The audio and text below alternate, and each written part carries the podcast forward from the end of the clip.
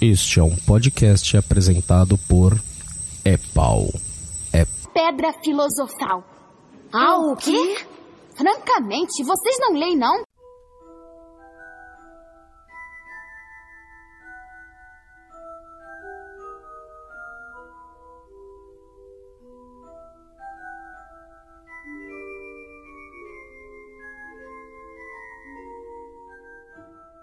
Sejam muito bem-vindos e bem-vindas a mais um É Pau, É Pedra Filosofal. Eu, daqui da Corvinal, sou quem? Sidney Andrade e estou aqui hoje com o Danilo Carreiro, que vai tirar do mudo. Oi, gente! Estava na geladeira, mas voltei. E quem é você? Eu sou da Corvinal com a alma de lufa-lufa. E não fiz o meu teste Mas do patrono até hoje, porque eu estou decepcionando Sidney diariamente. Isso só me dá desgosto, esse menino, pelo amor de Deus. Você não sabe o que eu passo. Estamos aqui também com. com a Débora do Sonserina. Quem mais? O Igor, diretamente da Corvinal. Corvinal, meu colega. Aqui também tá o Thiago, aquela pessoa que vocês amam odiar. Tiago, eu acho que ele vai é de uma escola ainda a ser designada pela JK, né? Que fica lá no Triângulo das Bermudas, eu acho. E aqui é Valkyria, diretamente das masmorras Sonseriane. Olha só, duas Sonserianas Ah. aqui hoje neste podcast. Não tô crendo que agora a gente tem mais de uma pessoa. Valkyria, tudo bem com você? Tudo bem? Você tá pronta pra enfrentar essa loucura que é aqui nessas, nessa câmara secreta? Prontíssima. Valkyria ouvinte e Cracóvia e quis muito participar, não é, Valkyria? Valkyria, você já sabe qual é o seu patrono. Sei, é um husky. Muito fofinho. Um husky? Sim. Ai, que legal. Ô, Gente, é, vamos, falar nisso. vamos falar que o nome da Valkyria é o nome mais J.K. Rowling de todos. Exatamente, Valkyria. Eu, o nome, esse nome é tombador mesmo. Eu adoro Valkyria. Arrasa demais. Eu já tinha perguntado para o Igor e para a Debs os seus respectivos patronos. Não. Pra mim, não, mas eu não lembro. Vou procurar Mas, aqui. ou Debs. O E meu, você, Igor? prepare-se, é uma águia. Nossa, meu Deus. Igual o Thiago, assim. Ah, é nóis, é nóis. Águia é muito maneira. É sério, o Thiago também Duas acha? águias aqui. Aham. É uma águia diferentona, né, Tiago? Muito bem, agora que a gente já está devidamente paramentado aqui, todos prontos, preparados, o que, que a gente vai falar hoje sobre mais dois filmes, né? A gente é um mal necessário, né? Que a gente tem que passar, embora, né? Talvez nem tanto assim. Hoje a gente vai falar sobre os filmes O Prisioneiro de Azkaban e O Cálice de Fogo, tudo bem? Porque a gente tá dando, inclusive, aquela pausa marota para o Tiago terminar de ler o livro Ordem da Fênix, que é o melhor de todos, né? Já digo logo, então prepare-se para o próximo episódio que eu vou estar on fire. Eu só quero saber, porque todo livro que eu leio, todo mundo diz, não, o próximo é o melhor. O próximo é o melhor. Eu terminei o segundo, não, não, não, o terceiro é incrível, o terceiro é o melhor. Aí eu terminei o terceiro, não, o quarto é o melhor. Gente, vocês estão me enrolando. Não, mas o sexto. Pra mim, o melhor Não, de todos mim, é o o quinto é o melhor. Quem sabe você gosta, gosta vai irá gostar do, do- dos textos lá de romance policial da, da JK. Aí talvez a gente chegue lá também. É, Vejamos, do vejamos. Strike. Eu vou Então testando as coisas aí. Gente, é, o Tiago, até o outro você vai ter um que você vai gostar, que não é possível. Ó, eu encontrei aqui. O meu é o White Stallion, o garanhão branco. Eita! Ui! O quê? Um cavalo? É, tipo cavalo. Ai, arrasou, Débora. O cavalo é muito, muito bonito. Olha só, só patronos. Você aí marcando bobeira, Danilo, tá? Queria dizer, você está aí se privando de descobrir o seu Animal Spirit. Que todo mundo sabe que vai ser um viado, né? Eu também já Vai tenho essa igual sensação. Quem sabe eu faço Ai, até o final deste programa. Pois experimenta aí, depois no final você revela para nós, tá bom? Então, gente, já que a gente já tá aqui esquentando as turbinas, vamos falar primeiro, a gente vai dividir, né? Metadinha, metadinha. Tomara que a gente consiga, né? Até porque esses dois filmes, eles são bem diferentes um do outro, né? Não sei se vocês concordam. Totalmente. Diametralmente opostos. Não é? Parece que não é nem da mesma saga, né, gente? Parece que é, assim, duas obras diferentes, eu fico um pouco. A gente vai falar sobre o fato do Quaron ter mudado todo o terreno de Hogwarts. Vamos falar agora que a gente vai começar falando sobre O Prisioneiro de Azkaban. Que foi lançado quando? Em 2004, né? Aquele fabuloso ano de 2004. E ele é dirigido pelo Alfonso Cuarón. que é tido por muitos Potterheads como o melhor diretor da saga. Vocês concordam? Não. Não. Não. Amanda que não tá aqui pra defender o, o filme, cadê ela? Eu acho que ele é o melhor diretor a ter passado pelo Harry Potter, mas eu acho que ele não fez um bom trabalho nesse porque, Sério?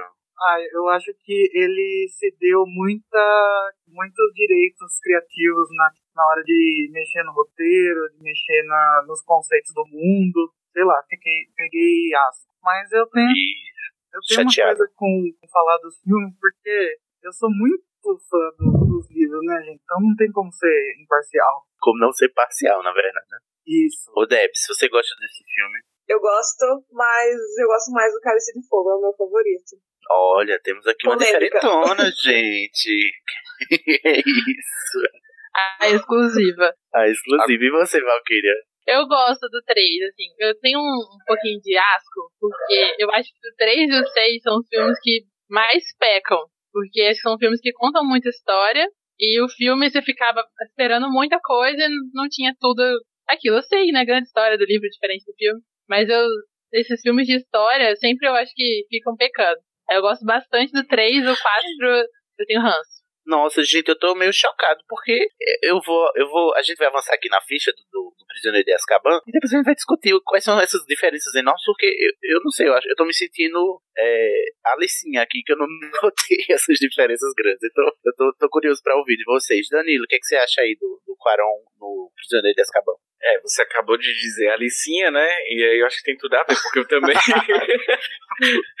Olha, e falar em Aliciane da vida, a única coisa que eu gostei de reassistir o Cálice de Fogo é ver o Crepúsculo novamente, né? Nossa. Ô Danilo, eu, mas eu te pergunto do Prisioneiro de Azkaban, tu responde sobre o Cara de Fogo? Como assim? É porque, na verdade, eu não vejo diferença entre o 3 e o 4. E falando já sobre Não, o 4, igual a Como Valkyria. assim? Como Não assim, é possível. jovem? Gente, Até eu que não enxergo vejo diferença.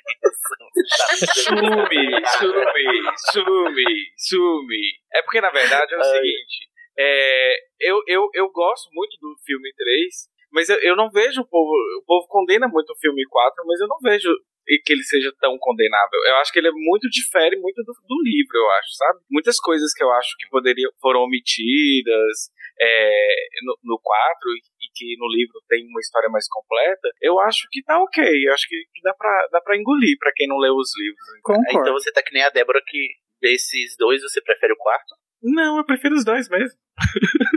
eu, eu não tenho um predileto. Eu, não- eu não escolheria este ou aquele. Eu acho que a história de Azkaban pra mim é muito mais gostosa. Mas o 4 tá ok, sabe? Não Entendi. tem. Não, não, não condenaria também. Então, eu lembro Thiago? quando eu assisti a primeira vez o Prisioneiro de Azkaban, eu não sei porquê, eu não tinha gostado. Só que agora, reassistindo, eu gostei mais dele. Interessante. Talvez seja ele seja para mentes mais crescidas, né? Sei lá, mais maduro, porque a direção do Quaron é mais Sei lá, parece, ela é mais autoral, né? A gente tava comentando antes de começar a gravar que o Quaron é aquele é, diretor hipster, né? Que só quem é muito antenado e, e conhece as obras, que tava, é, inclusive, tentando descobrir as outras obras dele, a de maior relevância no, nos últimos tempos foi Gravidade, que é um filme maravilhoso, né? Eu, eu gostei muito do filme, não sei vocês, a direção dele é muito boa lá, e foi um filme que é, foi bem criticado, né? O, o, Gravidade e tal. E parece que ele, ele, ele foi mais autoral, talvez, do que a gente gostaria, né? No caso, então, em Harry Potter, já que a gente tá esperando que ele ao, ao livro. Eu acho que não seria um problema ele ser tão autoral se os outros diretores também fossem, entendeu? É que eu acho que Uhum. se, se, por exemplo, ele fosse desse jeito dirigindo a série toda, ok, mas eu acho que destona, destoa muito esse filme do resto. Entendi. Ah, então.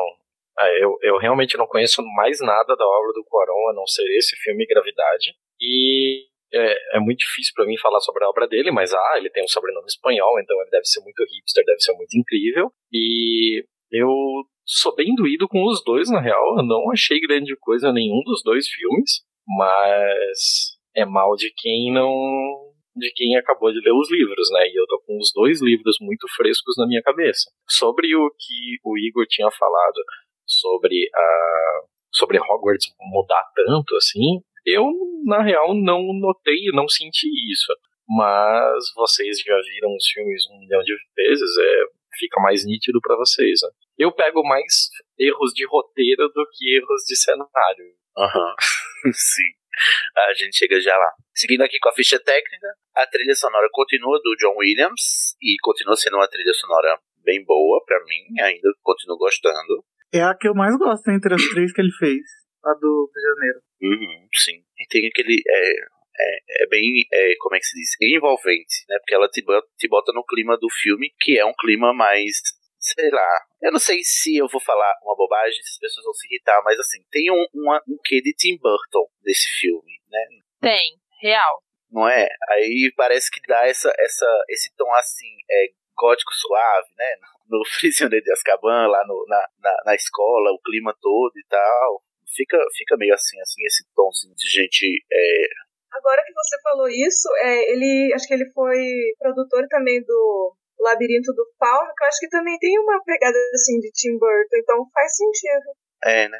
Ah, é, ah, eu tava com isso na cabeça, mas eu não, eu não vi na lista, então ele produziu o, o Labirinto, né, do Fauno. É. Ah, Nossa, que bacana. Tem bem a cara. Aí, o que que acontece? Pelo menos, pelo menos esse, esse teve o tom, né? Porque o 1 e o 2 é nada. É, são trilhas sonoras é, diversas, né? Essa parece que tem uma unidade, né, na, na trilha. Eu tenho essa impressão. O Cid, quando você falou que ele tem essa pegada do, do Tim Burton, aí eu googlei filmes é, Azkaban Tim Burton. Aí apareceu um link, link. Filmes que poderiam ser do Tim Burton. Aí colocou é, Desventuras em séries, O Labirinto Nossa, do muito. Aham. Malévola, O Prisioneiro de Azkaban, Stranger Things, é, Grinch, é, Penny Dreadful e uma outra série aí de mais uns 4, 5 e 7 minutos depois da meia-noite. Da meia, da meia-noite. Então ele É tá nessa, verdade. nessa linha aí de filmes que poderiam ser do Tim Burton. Será que é falou por isso que. Você falou Malévola e tudo que vem na minha cabeça foi o Johnny Depp de Malévola. E meu Deus. Ah, ele já basta ele do. Porque, ah, porque já como é que o Tim Burton vai fazer um filme sem o Johnny Depp, né? Impossível. Não, é verdade. Ah, é, É, melhor nem. ficar sem uma câmera. Ai, gente. Até porque no, no filme que tem o, Tim, o, o Johnny Depp não tem nada de Tim Burton, né? No, no Animais Fantásticos. É. Johnny Depp, Johnny Depp está é, é Penélope, Penélope Cruz que está pra como é que chama? O espanhol? É espanhol? Mexicano? Eu não sei. Ai, gente. Quaron. É mexicano, eu acho. Não, não é o Quaron, é Penélope Cruz e Almodóvar. Ah, sim. É espanhol, então. É espanhol, eu acho. É, enfim, Tim Burton está pra, pra. Não, não é Tim Burton. Ai, gente. Vai lá, eu não vou mais Nossa. falar de novo. Já falei uma vez, não falaria duas. Já saiu. Tá, gra- tá gravado.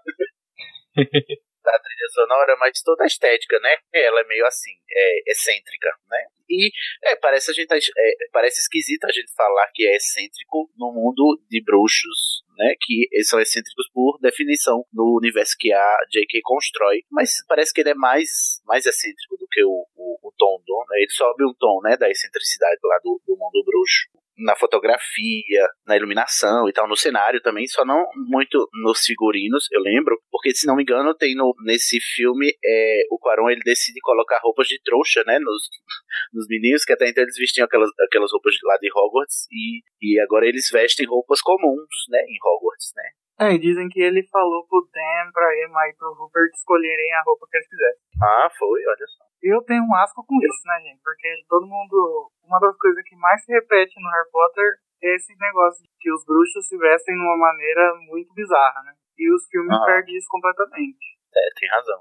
É porque a partir daí todos os outros filmes eles vão seguir essa mesma linha, né? Infelizmente. Talvez forçadamente, né? Pra po- poder manter o roteiro do terceiro e não ficar tão, sei lá. Não, e pra parecer cool, porque eu lembro que o, o, o pôster do Prisioneiro de Azkaban, ele era muito, assim, aquele... é, é, os três lá posando, bem é, legalzões, sabe? Quando os outros dois anteriores era só, tipo, montagens e a cara do Harry, né?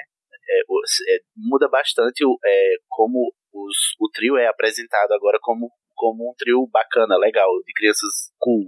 Quando também isso é até incoerente com a própria obra, né? A, quanto a essas coisas de roupa, quando eu assisti o Doutor Estranho, sabe? Aquela roupa que eles usam é muito do que eu imagino que os bruxos, sabe? Principalmente na cena do Doutor Estranho que ele tá com aquela capa bizarra andando no meio de uma cidade. Eu não, não assisti Doutor Estranho ainda, mas eu confio em você, Igor. Aí o que que acontece, né? O Chris Columbus saiu da direção, mas ele continuou produzindo esse filme aqui, entre vários produtores. O filme teve um orçamento de 130 milhões de dólares. Já foi aumentando um pouquinho, né? E agora eu queria o quê? Passar pro elenco, porque muitos novos personagens aparecem, né? E, não, mas a, primeiro, o, primeira, o primeiro fato digno de nota no elenco é que o Dumbledore mudou, não é mesmo? Eu não Nossa. sei vocês, mas eu sempre tive a impressão, porque faz muito tempo que eu assisti os filmes, que o, o, Dumbledore, o ator, só mudava a partir do quarto, do quarto livro, do quarto filme. Mas ele já muda aqui no Prisioneiro de Azkaban. Eu não sei se é porque o Dumbledore não aparece muito nesse filme, ele não tem muita é, é, agência, né? Que, não sei, me passou despercebido nesse filme. O que, que vocês acham do, do Michael Gambon como Dumbledore agora? Bom, gente, alguém fala alguma coisa Gente. positiva, porque eu só vou xingar. Ó, gente, eu confesso que eu não vi diferença nenhuma. É que nem o, o Thiago tinha comentado lá no outro filme. Qualquer velhinho barbado faria. Pra mim era a mesma pessoa. É, o Dumbledore pra mim é um cara genérico pra cacete que qualquer velho de barba faz. Agora, entre é, diferenças de atores fazendo o Dumbledore, eu vou te contar que eu vi é, num dia o 3 e no, no segundo dia o 4, logo seguidinhos, e eu, na minha cabeça, eu só senti que mudou o ator mesmo, foi no quarto filme. É, realmente parece que o, o Gambon é, é outra pessoa, né? No, no quarto, no Cálice de Fogo. Até porque ele tá muito descaracterizado no quarto filme. Jesus Cristo, a gente vai chegar lá. É muito ruim o Dumbledore do 4. Jesus. Nossa, socorro. Valkyrie, o que, é que você acha do Dumbledore, do, do Michael Gambon? Você gostava do, do... Esqueci o nome do outro autor, gente. Richard Harris. Richard Do Richard Harris. Como é que você... Eu gostava, é, mas, assim, eu acho que eu não senti diferença quando eu tava assistindo das primeiras vezes, não. Daí, hoje em dia, eu, eu acho que foi isso que o. Acho que você falou mesmo, Cid, que não, eu não sinto diferença no 3. Mas no 4 me incomoda. Porque eu acho que mesmo pela presença dele, que no 4 ele é muito mais ativo e aparece o tempo inteiro, fica brigando com o Harry. E, e no 3 ele não aparece, aparece no começo e aparece no final quase, só. Então, É verdade. E ele só aparece me pra... incomoda, é tipo, tipo o Mestre dos Magos, né? Ele aparece, dá, um, dá uma dica e, e desaparece, né? No, É. no Prisioneiro Azkaban. Não tem muito tempo pra ele se, se despirocar. Danilo, você notou... mas eu acho que Pode, pode terminar. Eu acho que ele começa a ficar mais caracterizado pro 6. Não vou dar nenhum spoiler, só acho que ele fica mais caracterizado de Dumbledore no 6 mesmo. Entendi. Olha só. Revelações. cu- Cuidado com spoilers. Ô, Concordo. Danilo, você reparou... Deixa eu só perguntar pro Danilo. Danilo, você reparou em algum momento dos sete filmes que mudou o ator, Danilo? Eu vou te devolver a pergunta. O que, que você acha do que, eu- que aconteceu comigo na época, é, 13 anos atrás? Eu acho que, eu não sei. Se eu fosse responder honestamente, eu acho que você descobriu agora que o ator mudou. Não, isso não. Graças a Deus não. Eu, gente, deve ter uns 5, 6 anos que eu descobri essa notícia e fiquei chocada quando eu descobri. Devo ter descoberto vendo alguma coisa no Twitter ou no Facebook. Eu lembro quando eu descobri, eu fui no Google, olhei, nossa, chocada. Mas na época, confesso que, que não, passou batido. Engraçado que eu tinha uma amiga Aí. muito perceptiva e ela não me falou. Talvez ela tenha me falado e eu não tenha nem lembrado que ela me falou. Porque Eu ela era ela era fanbase e sabia tudo e provavelmente ela me falou e agora eu tô falando que eu não sabia ela, e ela deve ouvir isso. Nossa, ela vai ficar chocada. Me bota pra falar com ela que a gente vai fazer um clube, né? Entre eu e ela, os injustiçados pela sua memória. Ai, ai, eu já indiquei livros pra ela também. Pode ficar tranquilo que eh, o que eu faço com você eu já fiz com ela. Ai, muito obrigado, eu tô me sentindo menos especial agora. Ô Igor, fala você. Mas cuidado, assim, se, se atenha só, só o prisioneiro, por enquanto, que eu sei que o ódio cresce a cada filme. Ah, é, eu acho que o Prisioneiro, ele realmente não tem muitas apa- aparições, mas eu acho que o envolvimento do Michael Gambon no criativo do filme foi o que fez ele ter esse, sei lá, ter, ter se perdido no, no quarto filme, porque o diretor do quarto provavelmente soube dirigir ele pra, pra fazer o papel do que tava no roteiro, e ele também estava muito mal acostumado com o terceiro. Então, eu, eu odeio Michael Gambon, principalmente no 4. Eu acho que eu concordo com a Valkyria que lá pro 6, 7, assim, ele tá ok. Porque de- demorou, então, né, pra pegar o tom do personagem. Demorou um pouco. Demorou? Bem, a gente tem quem? A Emma Thompson como a, a Sibylla Trelawney, né? Não sei, não, não me pareceu caber muito me parece, sei lá, um pouco despregada da imagem que eu tinha da própria Sibila, assim, toda mística e tal. A voz dela é muito aguda. Ela é meio histérica no filme, né? É, exato. E pra mim a Sibila era aquela pessoa que, sabe, tá, tá sempre brisada, entendeu? Por causa da, do incenso que ela respira o tempo todo na sala. Uma Phoebe do mundo bruxo. E, mais ou menos. Ai, não, não sei, não, não sei que não, não calhou muito com a imagem que eu tinha dela, embora a Emma Thompson seja muito competente no papel que ela faz aqui. Eu, eu, eu gosto dela, embora eu, eu discordo, eu assim, eu, eu acho que a personagem mudou do que eu imaginava do livro, mas no, dentro do filme ela é uma ela é competente, né, no, no papel. É, temos então uma Sibila Buffet. Sibila Buffet. Smelling É, Cat. Smelling Cat tem tudo a ver também, né? Quando eu vi aquela Sibila, eu também não, não fechou assim com o que eu tinha na minha cabeça, mas o que mais me pareceu em questão de comportamento, em questão de como ela agia, é que eu tava vendo naquela Sibila o comportamento daquela pilantra da médium da Whoopi Goldberg em Ghost. Que ela é meio Sim, desafinada e ela faz as coisas de um jeito meio estranho que não condiz com a imagem que ela quer passar, sabe? Mas parece que isso é efetivamente intencional mesmo. Aham. É, porque ela é uma charlatã, né? Ela só não quer admitir. Ela acha que ela, ela é, é original, né? Que ela é legítima, mas ela é uma charlatã. Ela se esforça muito, mas não consegue, né, Moisés? Deve ser tem algo pra falar sobre a, a, a Sibila? Não, não, pode, pode seguir. E o, o outro grande nome aqui do elenco é o Sirius, né? O Gary Oldman, né? Aquela pessoa que, olha, eu acho ele maravilhoso quando entra naquela cabana, que ele tá descaralhado da cabeça. Eu amo, eu adoro. Eu não sei vocês, mas eu adoro o, o Sirius do Gary. Eu acho que essa cena que ele aparece de primeira é muito sensacional e ele ri da cara do Harry. Sim, Ele faz muito. um sarcasmo. É muito boa essa cena.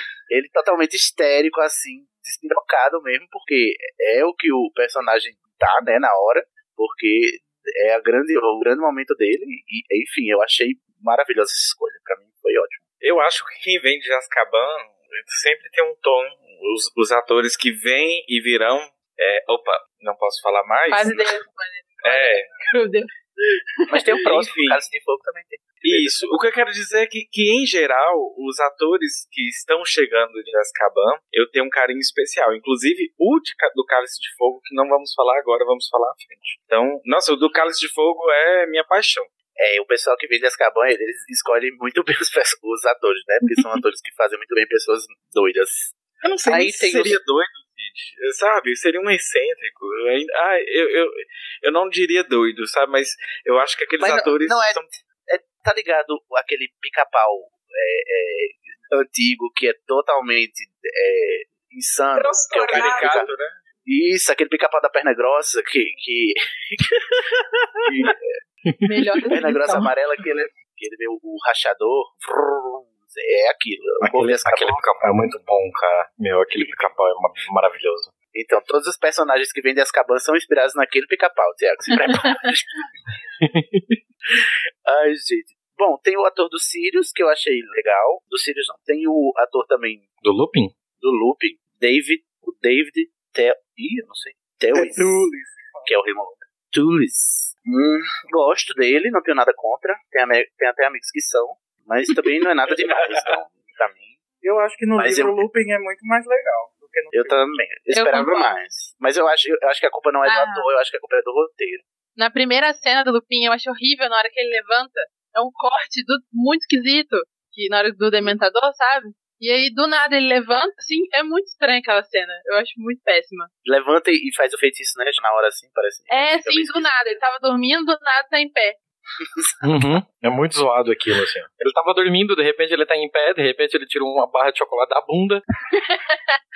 É, fica andando com Porra, chocolate assim, como se ele soubesse que. Gente, eu dei bala de rir aqui com, no, com o microfone no mute. Nossa, Thiago. Não, cara, porque assim, ó, é, é- é erro de continuidade, sabe? Tipo, tudo bem o, a- o personagem fazer aquela ação, mas você tem que mostrar como ele chegou naquela ação. De repente ele tá fazendo, assim, Sim. meu. De onde você tira esse chocolate, cara? Você, você conjurou ele? Você tirou da mala? Você tirou da bunda? É, isso é a direção, né, gente? Exato. Eu E, infelizmente tem aquela fórmula, tem a fórmula básica, né? Você mostra isso, que leva a isso, que chega a aquilo, por causa daquilo e bum, tem isso. É uma fórmula até padrão para poder fazer uma cena, escrever. Enfim, não tinha pensado nisso.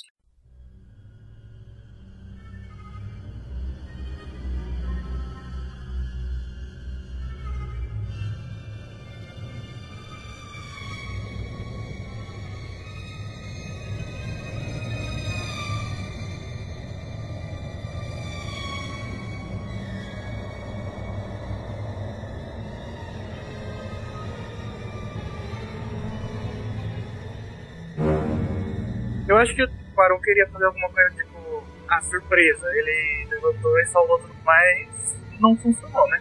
É o efeito não foi, não foi, não deu certo. E o pior é que, assim, antes dessa cena, a sequência é muito boa, que é a sequência que eles vão descobrindo os dementadores, né? E ele aparece na porta e tal. O frio que causa lá na janela, congela tudo, todo mundo fica... Essa cena eu acho sensacional. Que vai ficando tudo frio, assim, devagarzinho. É uma construção muito boa. E o efeito... Mas logo o efe- depois ele quer. Ai, caga um pouco. Mas o efeito que, que o filme passa, que é descrito no livro, né? Que o efeito do dementador causa no ambiente, pra mim ele é muito bem é, transportado, né? Assim, você consegue é, entender o, a ameaça que é o dementador e que tipo de ameaça é, né? Essa ameaça sombria e gelada. E o Dementador em si, o que, que vocês acharam? Eu não sou capaz de opinar, gente, que eu não me lembro da cara do dementador, não vou saber dizer. Mas diz que passaram seis meses, né? Para chegar no- na arte final e no, no efeito visual do dementador, né? O pessoal do filme. Mas o que, que vocês acham? Eu não gosto, eu Particle. acho muito distante do, do conceito original. Ah, Igor, eu tô, tu é o meu antagonista aqui hoje na falta do Pablo, né?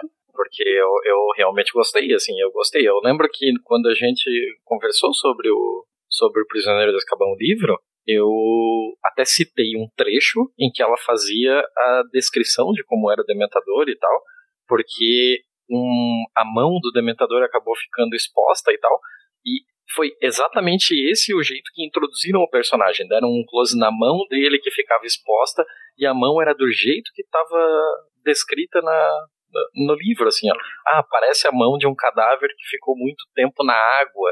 E, porra, é, é- eu gostei desse cuidado. Realmente eu gostei de como foi feito o Dementador. Eu sou Team Dementador, desculpem. Ah, como Eu, eu se- gosto do, do Quem poderia também. prever? Gosta, Val? Eu. Pode falar. Pode falar, Igor. Não, eu, eu acho que eu tenho a imagem do Dementador do David Yates muito forte na minha cabeça. Porque pensando melhor aqui, eu acho que eu, eu, eu tinha gostado, sim, na primeira vez que eu vi, mas o meu problema era que não tinha capuz, né? Que Quando você lê, o capuz é muito importante pra, pra imagem do Dementador, né? Mas não tem capuz, eu não, não, não lembro de ter percebido isso. Não, é só um É, pano ele- preto em cima de uma caveira, aparentemente. É, ele tem um pano preto que acaba ficando por cima da, da cabeça dele, deixando só a boca exposta, né? Mas. Por causa tá- do beijo. Isso, mas chega a esconder ele de- da mesma forma, assim. Ah, tem até uma... deixei ele num. Termina. Não, até deixei ele com um ar assim um pouco mais misterioso, né? Porque você não sabe exatamente como é a forma dele. Uma coisa que eu lembro que eu achava meio paia no Dementador é quando ele tá é, afetando o Harry, né? Que é aquele efeito visual do, do blur na cara e puxando assim. Eu acho meio pobre isso, assim, meio pobre. A cara saindo assim, um After Effects, sei lá, meio safado assim. Não gostava não, achava meio paia. Aí eu concordo contigo. Né? Sabe Porque o que- assim, ele tá, tá sugando a alma, aí é esse efeito aí do, do Photoshop. Pior do que o Blur, eu acho que é quando o Dementador ele suga a alma. Mas eu acho que o que mais faltou, talvez, em efeito do filme é entender o que a, aproximação, a proximidade que um, Dementador tem de você causa em você, ou seja, os sentimentos. Assim, eu acho que, que ler a descrição no livro, ela te dá muito mais a sensação do que está acontecendo em volta com a proximidade de um de- Dementador do que você verificar isso no filme. Acho que o filme ele não te deu esse senso de realidade, de uma proximidade do Dementador. Acho que pecou mais foi aí, e o Blan foi só mais um, um complemento aí de, de situação. Que tentou até causar o efeito que não, não mostra nada. E a descrição do livro eu acho que é mais gostosa de ler. Eu entendo como é difícil passar essa informação, essa sensação visualmente, né? É muito complicado. Assim como aconteceu também quando o Sirius estava quase morrendo, que eles botaram só um brilhozinho saindo da garganta dele, ficando em suspenso ali, como se My fosse God. a alma dele indo embora, assim. Mas eu também achei extremamente caído, mas é realmente muito difícil transmitir aquilo que estava no livro visualmente nessas cenas. É que é muito, muito interno, né? Pessoal, mental. É, realmente. É aí que Tinha que ser uma, tem ser uma genial, solução né? bem criativa. Oi? É aí que o diretor tem que ser genial. Exatamente. Não foi, É, né, Quaron? Esse também é um dos motivos de eu preferir sempre ver o filme e depois ler a obra. Porque, tipo, você lê, você consegue imaginar muito mais tudo. E transmitir, fazer a adaptação é sempre muito mais difícil, né? Então, por isso que eu vi todos os filmes e vou ler depois. Muito bem, Debs. Quando você começar a ler, a gente fica esperando aqui para suas impressões, tá? Sim, acho que essa semana. É, só para terminar o elenco novo aqui, a gente tem o, o Pedro Pettigrew, que é o Timothy Spawn. Eu gostei dele também. Uma alma cebosa muito bem caracterizada. Gente, ele tem cara de rato. Ele nasceu pra isso. Exatamente, nasceu pra esse papel, não é mesmo? Acho que a- na hora que ele se transforma, é sensacional. Que, tipo, você quase não vê a diferença da pessoa pro rato. Então, escolheram muito Sim. bem o ator. Então, Sidney, você falou que você não lembrava muito que foi cortado. Toda a história dos animados, como o James, o Thiago, quer dizer, o Lupin e o Rabicho se tornaram animagos para poder cuidar do Lupin, foi cortado, né? É verdade, tem mesmo. Não tem, não tem aquela longuíssima cena do caso de família, né? Que a Hermione vira a Regina Volpato, vai discutir, contemporizar, vai levantar os prós e contras e dizer que todo mundo está errado e todo mundo tem razão, temos que fazer concessões. Não tem esse, esse debate, realmente. Pá. Faltou, faltou essa cena aí. Tem razão. Agora, você dizendo, eu não senti falta, e o que significa dizer que pra mim acaba não fazendo diferença pro filme. O filme se encerrou assim, fechadinho. Eu não senti falta dessa informação, não fez diferença para a trama desse filme. É claro que essas coisas que vão sendo omitidas, elas vão fazer diferença ao longo dos filmes, porque são informações que os telespectadores, eles não vão ter, né? E aí vai, vai comprometendo cada vez mais o, o, a, o entendimento. Inclusive, no futuro a gente vai ter cenas que, se uma pessoa não leu, ela simplesmente não entende. Mas eu acho que compromete-se no filme, porque ah, eu acho que o fato do Lupin ser um lobisomem é muito mal construído. Não sei se jeito, como assim?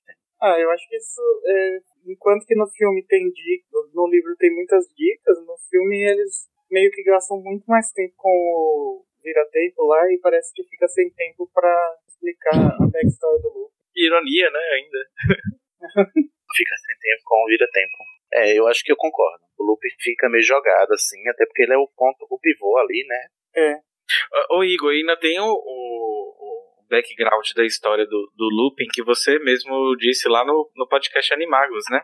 foi que o, o- a doença do Lupin, eu acho que o Sidney também comentou aqui no repórter do Paulo, que a doença do Lupin é baseada em doenças transmitidas por sangue, né? Mais conhecida pra, pra gente é o HIV AIDS, que a, a J.K. Rowling já falou que o remédio é meio que como o coquetel que as pessoas que contraem o HIV têm que tomar, né? Que não cura, mas que ajuda na vida. Bacana. É, gente, ó, tô lendo aqui e, por incrível que pareça, a gente tava reclamando dos efeitos especiais, mas o Prisioneiro de Azka- de Azkaban concorreu ao Oscar de efeitos especiais. Não, e Na na real aqui agora eu tenho que deixar um pouco do meu azedume de lado e ser um pouco justo, porque eu achei merecido é, concorrer por efeitos especiais, por efeitos visuais, né? Não só por conta do Dementador, mas por conta do hipogrifo. Bicuço, gente, O hipogrifo ficou muito bom, muito bom mesmo. É, ele foi indicado, mas não ganhou, tá? Ele concorreu com Eu Robô, que também totalmente merecidíssimo. E os dois, tanto Harry Potter quanto Eu Robô, perderam pro Homem-Aranha 2. E Nossa, eu não sei onde colocar a minha cara nesse momento. Tô arrasado, né? Porque é um bom filme, mas não precisava de um Oscar, né? Ai, E o- filme de super-herói, cara, é foda. E também outro, outro Oscar que eles concorreram foi por causa de trilha sonora, né? Trilha sonora original. E concorreram Harry Potter, A Series of Unfortunate Events, que eu não sei qual é esse daqui. Desventuras em série. Ah, Desventuras em Série. Aquele com o Jim Carrey. Cacete. É A Vila e A Paixão de Cristo. E esses quatro Ixi. perderam pra Em Busca da Terra do Nunca. Nossa, Não lembro desse filme, gente. que Eu, bom, esse Oscar foi, Esse Oscar foi podre, então, né? Tá, tá todo Esse errado. Oscar foi caído pra cacete, né? Não, Eu tava Ai, dando uma gente, olhada aqui antes da gente começar a gravar sobre esse Oscar e Jesus, tem cada coisa aqui. É o É Oscar de sobre- 2005 aí. Isso mesmo. Sobre os efeitos visuais, foi uma das únicas vezes que eles usaram efeitos práticos, né? E não só CGI. Por isso que eu acho que fica O tão Bicurso melhor é, que é prático. o Bicus é prático, a cabeça lá do, do Night Bus também é prático. Ai, gente, o Noite Bus, eu amo o Noite Bus andante.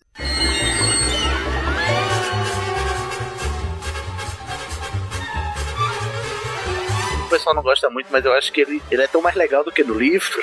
Essa cena do Noite Bus. Eu gosto mais da cena no filme do que no livro, porque no livro é meio chato, é uma viagem monótona e não sei o que. Noite Bus é aquela coisa animada, agitada. Eu, eu preferi. Inclusive, é das poucas coisas que eu prefiro no fi nos filmes. Todo mundo ficou chocado, abalado, porque eu Eu, na verdade, eu tava fazendo uma conexão com um filme antigo e eu não consegui lembrar o nome do filme e eu não vou conseguir explicar pra vocês. Mas é um filme muito clássico, Sessão da Tarde. É por causa da cabecinha que fica pendurada no ônibus. E aí, é, aquela cabecinha remete a um filme. Mas aí sumiu e aí eu fiquei calado aqui só pensando né, nessa cabecinha. Ó, agora que a gente já. já Cara, a cabecinha, eu olhei Besouro Suco. Besouro Suco, sorry, desculpa. É Besouro Suco? vira de. É, Aquela cabeça fantasmas daquele filme. Por isso que eu fiquei pensativo e não, não, não, não, não aparecia o nome. eu acho que é uma mistura interromper. de Beetlejuice com o Jack Sparrow. Eu olhei aqui pra minha camiseta do Jack Sparrow e lembrei. Ai, é, olha, esse filme é todo, todo assim mesmo, né? Aquele tom que a gente falou no começo. A gente, nós estamos falando muito do Johnny Depp nesse episódio. É, E a gente- tudo, né? queremos deixar que ele é persona não grata, a gente é, inclu- inclusive é contra ele em Animais Fantásticos. Não queremos ele no próximo. Ô, gente, e esse, esse Em Busca da Terra do Nunca, que foi o que ganhou de melhor trilha sonora, é com o Johnny Depp. Ah, Ai, Jesus. Eu- Socorro, eu tava vendo- do Johnny Depp. Eu tava vendo algumas imagens desse filme, eu lembro dele e o filme até que é bom. Pior que é bom esse desgraçado. Eu queria agora saber de vocês, né? O que é que incomoda, o que é que não incomoda no filme, o que vocês gostam, o que vocês não gostam. E se vocês se chateiam muito com esse filme Prisioneiro de Azkaban, queria perguntar primeiro pro Igor, que eu sei que ele tá aí guardando muita coisa no seu coração. Desabafe, Igor. Ah, a primeira coisa que me incomoda muito é o fato deles terem mudado a cenografia, né? O design de set. E... Porque pra mim fica muito distante dos dois primeiros. O tom também muda bastante, mas eu até que gosto um pouco mais do tom do terceiro. É, o negócio das roupas também me incomoda muito, gente. A- Aquele moletom da Emma rosa. Sim, o moletom rosa, lembro demais desse moletom. Ah, isso me incomoda. O que mais que me incomoda? Ah, me Por incomoda. que se incomoda o, com o isso? corte, Me incomoda o corte do Luke, da história do Luke. Não me incomoda a roupa porque a J.K. Rowling insiste nisso. A série inteira de livros, eu gostaria que dessem atenção pra ela. Nisso o quê? Que os, as roupas dos bruxos são bizarras. E bruxo não usa roupa de trouxa. Ai, gente, é verdade. Igor, sabe o que? Eu queria Mas tirar esse ela veio de uma elefante, família trouxa. mas Ah, mas outros eu- não, né? Tá todo mundo lá de, de, de terno e gravata, né? Gravatinha, camisa social. Ai, Jesus. É, vai piorando agora, Thiago. Prepara. Então tá, vocês estão Gente. dizendo. Eu queria tirar um elefante da sala aqui, desse filme. Gordo é Que você. Acusação. Igor, fique conosco. O elefante da sala é o Lumos. O Lumos Máxima. No começo Ah. do filme. Ah, Gente, obrigado. como é que cara, obrigado. É, o primeiro olha, eu não fico existe, né? só isso? Faz isso nos filmes. Não Aí- tem nada de máxima, é só lumos. Só não tem um, Lumos. um degradê de, aí? de, de luz, não, né? Não, não tem intensidade assim, gradação. Aí, no- aí, assim, foi. Eu já tinha assistido há algum tempo, eu fui assistindo e disse: não, no, no primeiro e no segundo. Não, se bem que teve, então não faz nem sentido o que eu vou dizer. A gente tá o tempo todo sendo martelado que não pode fazer feitiço fora de Hogwarts. Exceto Harry- o patrão. Danilo não dá spoiler, Danilo. Que spoiler! Nada, pula isso. Vamos lá. Ei, oi. Cuidado com spoiler, Thiago. Desvia desse spoiler aí, Thiago. Ei, oi, sai, oi. Puf, acabou. Tá o tempo todo. No, no filme anterior, o Harry levou uma puxada de orelha porque Dobby fez a magia lá e pensaram que ela é ele e tal. Enfim, aí esse homem do Quaron me começa com o Harry fazendo um feitiço de luzinha pra ler embaixo da, da coberta, gente. Eu fico como? Eu fico E todo me depois- tremendo. E depois ainda reforça isso de que não pode fazer. Aí eu disse, não, será que no, em algum momento nos livros anteriores eles nunca disseram isso e eu tô só botando isso na minha cabeça porque eu tô muito acostumado com ler, mas logo depois, quando ele sai do Noite Busca, ele encontra com o Fudge, ele a, a fala, né, que a, o- a discussão é, mas eu não posso fazer magia fora de casa, eu acabei de inflar a minha, a tia do meu sobrinho, aquela outra alma cebosa, e o Fudge diz, não, mas tudo bem, as regras podem ser, né, relaxadas, é todo aquela, aquele plot, né, que o povo tá passando a mão nas costas do, do Harry por causa do Sirius fugido, né, e aí eu fico como, que esquizofrenia é essa, gente, pelo amor de Deus, nesse, nesse roteiro, como é que pode? Não aguento. Olha, ficou fica abalado, eu fico eu fico, porque se fosse assim uma diferença só pro filme, tudo bem, eu aceitaria de coração aberto, mas se o mesmo o próprio filme contradiz a si mesmo na mesma na mesma cena, na mesma sequência, eu fico um pouco chateado. É isso que eu quero dizer quando eu falo que ele não respeita muito bem a obra original. É, ele tá pouco se lixando. O que mais que Acho vocês que- gostam? Acho que na cabeça dele, ele pensou assim, ah, gente, é só uma luz. Exatamente, não dá muita importância, né? Gente, se vocês não tiverem aí apontamentos do que gostam ou desgostam, eu tenho uma lista aqui. Queria Tiago, falar só uma coisa antes do, antes do Thiago começar a destilar o veneno dele.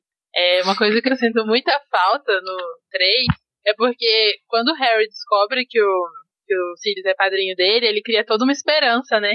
De que ele ia ter uma família e tudo mais. E eu acho que isso no filme é muito. Passa muito despercebido. Porque no É, livro, pelo que eu lembro, é uma né? construção muito grande. Ele cria um sentimento muito de família ali. E aí, de repente, no filme é tipo, ah, eu queria que você viesse morar comigo. Ah, tá bom, beleza. E aí, de repente, o outro vira lobisomem ali e acabou. Eita. Eu acho, inclusive, que este lobisomem está na lista do Tiago, não está, Tiago? Porque é um, é um ponto, assim, muito sensível entre os fãs de Harry Potter, é o lobisomem desse filme. Olha, eu não apontei o lobisomem porque eu dei uma colher de chá, porque faz muito tempo do filme ter sido gravado, e eu não sei dizer se era só uma questão de, de computação gráfica datada, alguma coisa assim, então eu deixei passar. Agora, não vou dizer também que me agradou. Agora, Hum. entre os apontamentos que eu fiz aqui, Valkyrie e pessoal, também tem elogios, tá? Não é só veneno. vamos, É, vamos começar, vamos começar com um elogio leve, então. Particularmente, eu preferi o jeito que foi feito no filme de como o Potter descobre que o Sirius pode estar indo atrás dele para matar ele. Que o Sr. Weasley chama ele de canto e manda real. Eu não gostei no livro daquele negócio dele descobrir ouvindo conversinha do senhor e da senhora Weasley. Eu preferi o Sr. Weasley chegando, ó, o, o Fudge não quer que você saiba, mas eu acho que eu preciso te contar isso antes de você ir para Hogwarts. Concordo, isso aí eu gosto. Eu achei que ficou maduro, ficou interessante, não ficou recorrendo àquele recurso de ah, eu vi atrás da porta. Então, ok, um elogio. Ponto Agora- Agora uma reclamação. Chega a respirar, antes de falar. Agora uma reclamação, por favor. Eles pegam aquela porra daquele trem, que eu já tenho uma treta com aquele, aquele trem. Ah, eles Não aceita, né? Nunca aceita. Não, eu não aceito, eu nunca vou aceitar aquele trem. Ah, eles entram na escola, participam lá da, da, daquela ceia lá que tem todo o primeiro dia e tal. E aí a porra da cena da ceia começa com um coral. Em que tem umas crianças com. Ah, eu Deixou aquele adoro. coral, Thiago. Porra, é é aquele coral. Ai, coral com sapinho. Com os sapinhos, gente, como assim? Gente, você não tem coração. Não é que você tem um coração gelado, você não tem, é um oco aí. Gente, Isso não faz o o mínimo não, não faz o mínimo Thiago sentido diretamente, coral. Nossa, gente. Não, alguém É consegue só uma encontrar. chegada, todo mundo feliz, começo de aula. É encenação, é pra acertar o clima do. do Tá, do mas filme. então, Eu acho então, pensa comigo. É É o climático, primeiro, é, é é o primeiro dia mágico. de aula. Não, calma. É o primeiro dia de aula. Quando é que aquele coral ensaiou se é o primeiro dia de aula? É Mas, mágica! ô, Tiago, acontece que, teoricamente, todo ano, no começo, eles cantam o hino da escola, Aquilo é o hino da escola? não é? Agora ele Não, tá não. mais puto aí. É, não, Ah, não, cara, não fala isso, velho. Eles cantam indo da escola no próximo, no caso de fogo, eles cantam Ah, hino. é numa Mas cena não- que é. Desculpa. Ah, E tem meu a- Deus, gente. Gente, olha só. Eu acho que tem o Glee Club, sim, em Hogwarts. E a gente não vê porque a J.K. não nos mostrou. Mas deve ter o Glee Club lá, sim. E eu Mas acho que o povo do. Glee é, é tipo lufa-lufa e Corvinal, sabe? Porque o Ah, plot, não, cara, meu o plot todo tá em, em Sonserina e Grifinória, então aí o Glee Club, Club é, é- é tipo lufa-lufa e Sonserina. Isso. Não, Ai, Glee Corvinal. e Corvinal. Esse coral aí me caiu o cu da bunda. Meu Deus. Coral tem cara de, de Grifinória e Lufa-Lufa. Tem, tem mesmo.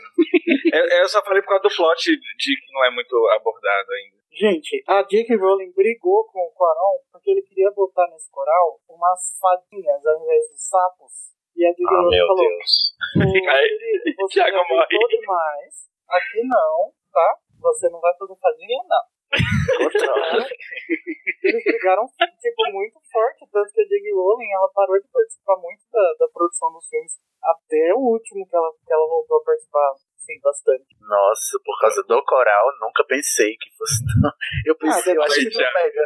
Devem ter tido outras coisas também. Teve até a Jamais abertura imaginei de um, que esse coral. Teve a abertura de um parque, que eu acho que foi o do Japão, não sei. Que aí fizeram o coral com os sapinhos, assim, com marionete. Eu achei sensacional. Não tava pronto pra ser versão do Thiago. Ai, gente, Thiago sempre nos surpreendendo com o seu, É porque eu não vi aquilo raio vindo. É porque eu não vi aquilo vindo. Aí, de repente, a cena corta, a câmera vem vindo lá do fundo, e lá na frente tem um coral, e eu, caralho, que coral é esse que tá acontecendo aqui, cara? Que porra é essa? Ah, que... Sério, meu, o que tá acontecendo aqui? Quando esse pessoal ensaiou seu primeiro dia de aula? O que tá acontecendo? Não faz sentido. Gente, vamos, prossiga. Qual, o que, que tem mais na sua lista aí? Tô adorando. Ok, mais um ponto positivo agora. A cena do Hum. hipogrifo. A primeira cena do hipogrifo é muito boa. Do voo. Toda a parte dele ficando arisco, a parte de você ter que se inclinar pra ele e tal. Aquela cena pra mim tá muito boa mesmo. A trilha do voo é muito boa, né? A trilha do voo é boa, realmente. Esse daqui é o último filme pra mim que a trilha é boa, na real. Porque É. o 4 O voo bem parece aquela cena. Sempre que eu vejo a cena do voo, eu lembro da cena do Ro- da Rose e do Jack no Titanic, gente. Será que sou maluco? Porque parece que é. que os dois lá Que ele abre os braços pouco, no meio do voo. abre os braços assim e grita: Eu sou o rei do mundo! Só Ah, tem um problema nessa cena. Enquanto o Harry tá indo pra fazer o cortejo lá com o hipogrifo pra, pra poder chegar perto do bicho, e o bicho ainda tá um pouco arisco, a Hermione toma um susto e agarra a mão do Rony. E ali foi o primeiro sinal do chip da Hermione. Ah, não precisa. J. É Hermione o nome. Ah, não sei qual é o nome. Jesus. Olha, nem o nome do chip é legal, queria dizer. Não, nem o nome do chip casa, cara. Não, tá muito ruim isso, velho. Ó, vou mudar de assunto. A, a gente tem que concordar que, que a personalidade do Harry nesse Prisioneiro de Azkaban não tem nada a ver com o Harry do livro, né? Principalmente Nem um pouco. grito que ele dá no, no hipogrifo aí. Aham, Tiago, o, o Harry Potter sem alma, que o Tiago sempre reclama, realmente, aqui não, Não. calha. É, esse, esse já estava anotado duas linhas abaixo aqui. Eu coloquei em caixa alta. Harry é um péssimo ator quando diz que vai matar Sirius. Hum. Nossa, cara, a cena dele dizendo que vai matar Sirius é muito péssima, assim, ó. Ele não tem o mínimo traço de ódio. Sabe aquele ele meme era do amigo Não, dele. Sabe aquele meme do Daniel. Pingu passando o- a cabeça na a mão na cabeça daquela foca e dizendo você é fraco, te falta ódio? Né? Cara, falta muito pra esse gente. menino Harry aqui. A, a sorte do a sorte do, do ator que faz o Harry Potter é que ele, o Rony não é o Cedrico, né, gente? Lá do, do Cálice. Imagina, Harry e, e, e Cedrico contracenando Ever. Ah, meu Deus. Seria uma. Olha, seria desleal. Porque o Rony, ele melhora, gente. Ele vai melhorando. Eu adoro o, o Rupert. Eu adoro o Rupert. Como é que pode? Eu adoro o Rupert, mas eu odeio O personagem. Eu- O ator é maravilhoso. O personagem. Nossa, como eu gosto desse homem, gente. Pelo amor de Deus, me apresenta ele, porque ele é maravilhoso. Nossa, mas ele ficou não- tão lindo quando ele, ele ficou adulto. Eu achei tão bonito. E a Emma vai melhorando. Ela não chega a se ficar boa, mas a Emma vai melhorando. A Emma Watson. Mas o Daniel, ele é esta tábua até o final. Infelizmente, eu tenho que lhe dar esse aviso, Tiago. Ele vai continuar sendo esta tábua para sempre. Ah, meu Deus. Posso Nenhum fã a lista? de Harry Potter é fã do Harry. é fã da saga. E ainda mais com esse reforço negativo que é o Daniel Radcliffe, né? Gente, eu preciso confessar que eu nunca tinha pensado nisso até começar a ouvir o podcast. E aí todo mundo, não, porque ninguém gosta do Harry, ninguém gosta do Harry. Aí eu fiquei, gente, será que eu gosto dele ou não? eu entrei num, num Ficou em crise. Crise existencial. Qual foi a conclusão Então, eu acho que eu não odeio ele, assim. Mas, aceito. Tem que aturar porque tá ali, né? Tá ali, É, a gente tá tudo bem. Ai, gente, Mas acho que realmente ele não é um dos meus preferidos. o Daniel fa- fa- faz virar uma barra, né? Gostar do Harry. Eu acho que no livro Faz. ele é uma pessoa mais gostável. É porque lá pro final ele fica um pouco mais, né? Mas tô adorando. Vai, Tiago, terminar a sua lista aí. Não, não, eu só tenho mais quatro itens aqui pra falar disso. E depois eu, eu deixo vocês falarem, mas. Não, mas agora mais um ponto positivo. A cena do Snape vestido de vó do Neville é muito boa. É muito boa mesmo. Essa daqui é um que eu tenho que dar o braço a torcer, foi muito legal. Ah, agora, ponto ruim, né? Gente, pera. O Ele tá intercalando. que Então, vocês estão vendo, né? essa cena, ela toda se passa dentro do espelho, né? Toda ao contrário. Como assim? Não, É? não toda. Ela só começa dentro do espelho. Não, ela, com- ela se passa toda no espelho, tanto que a cicatriz do Harry tá do lado errado na cena inteira. Ah, meu cacete. De que Ah, espelho vocês estão falando, gente? É porque a cena do a cena do bicho papão começa com todos os alunos encarando o armário lá, o a cômoda, sei lá que é o nome daquela porra lá onde tá o bicho do papão. Só Uhum. que aqui ele tem um espelho bem grande na porta. Então estão todos eles de frente olhando pro espelho, mas a câmera ela vem aproximando e ela vem como se fosse de dentro do espelho e aí ela sai de dentro do móvel e começa a mostrar as crianças. Mas Não eu não lembro. lembro dessa cena se passar toda de dentro do espelho. Eu acho que não. Enfim, fica aí pra vocês notarem na próxima vez que vocês assistirem, né? Pausar os frames e se certificarem. Realmente, Cid, eu tô intercalando as coisas pra não ficar tão azedo assim. Vou perceber. Mas você olha seu tipinho, não, não, não tem mais salvação, tá, Tia? Isso Depois que eu te falar, coral. Thiago, é, você tá tentando amenizar, mas o efeito continua mesmo. Mas Mas eu deixo. comentário, comentário sobre o coral, eu fiquei o quê? Arrasado. Não, mas vamos, vamos, vamos combinar que nada do que eu tô falando aqui tá sendo injusto. Ou tô... Não, tá não. Não é que a gente gosta de fazer bullying com dementadores. Ah, então tá bom. E eu queria entender uma coisa. Entre o, o, o lapso que eu fiquei na geladeira e o lapso que eu estou gravando, o que, que aconteceu que Thiago saiu do, do, do, do status de trouxa pra dementador? O que, que vocês fizeram com ele? se- Vocês destruíram o né? Thiago? É porque naqueles ele dois primeiros não tinha dementador. Exatamente. Caraca. E também, é porque assim, Danilo, o Tiago, ele foi designado trouxa ao nascer, mas ele se sente dementador, então a gente respeita a sua identidade. Não, é- é- o que eu tô pensando é o seguinte: a experiência de assistir Harry Potter e ler Harry Potter pro Thiago, ela está sendo destruidora. Ele começou como trouxa, ok. E agora o cara é dementador. Falei assim: o que que tá acontecendo com ele? É uma decadência, né, eu acho. Está assim. Tiago, estamos preocupados. Tiago, No final ele vai ser o próprio Voldemort. Vai ser. Valdemara. Ele vai ser a unha do Valdemar. Já ia dar um spoiler do negócio que ele será, mas ele ainda não sabe Eu o que ele também, eu também. Eu pensei, eu falei, nossa, não, não, não, não. Volta Alice, volta Alice, volta Alice. Prossegue, Tiago, na tua lista que a gente deu spoiler master. Tá, vamos lá. Um ponto negativo, mas que é, é leve. Eu achei, particularmente, que o Sirius é muito menos agressivo do que ele deveria ser. Por Agressivo. tudo que ele passou em Azkaban e por todo o jeito como ele se porta durante o filme, eu acho que ele é muito menos agressivo do que o personagem passa no livro. O que vocês acham Bom, disso? não Esse argumento Ah. seu, eu acho que ele se consolida se a gente pensar em um plot de história que você não conhece ainda. Faz sentido. Então, Olhando para o horizonte. adiante. É, olhando para o horizonte, os outros, as outras pessoas, as coisas, enfim, eu acho que faz sentido. Ó, cara. É que também quando saiu esse filme, eu acho que ninguém tinha noção do que você tem noção agora, né? Você deve estar Não. falando de um dos livros futuros ainda, que nem mesmo os fãs que viram esse filme no cinema tinham contato até então. É sim, verdade. sim. Sua percepção é, é legal, ela tá sendo acurada, entendeu? Uhum. Anotado. Notado, Mori. Agora, agora para mim, um ponto positivaço, assim, só que é um bagulho bem nerd. Eu gostei pra cacete da dinâmica de voo do Bicuço. Ah, eu achei que você ia falar do, do- sobe do- e da, dinâmica do tempo. Não, a dinâmica de voo do Bicuço é um negócio que realmente gostei, assim, porque eu fiquei imaginando, né? Quando começou a cena do Bicuço, eu fiquei olhando e, porra, ele deve pesar o quê? Uns 150 quilos? Como é que vai tirar essa criança do ar?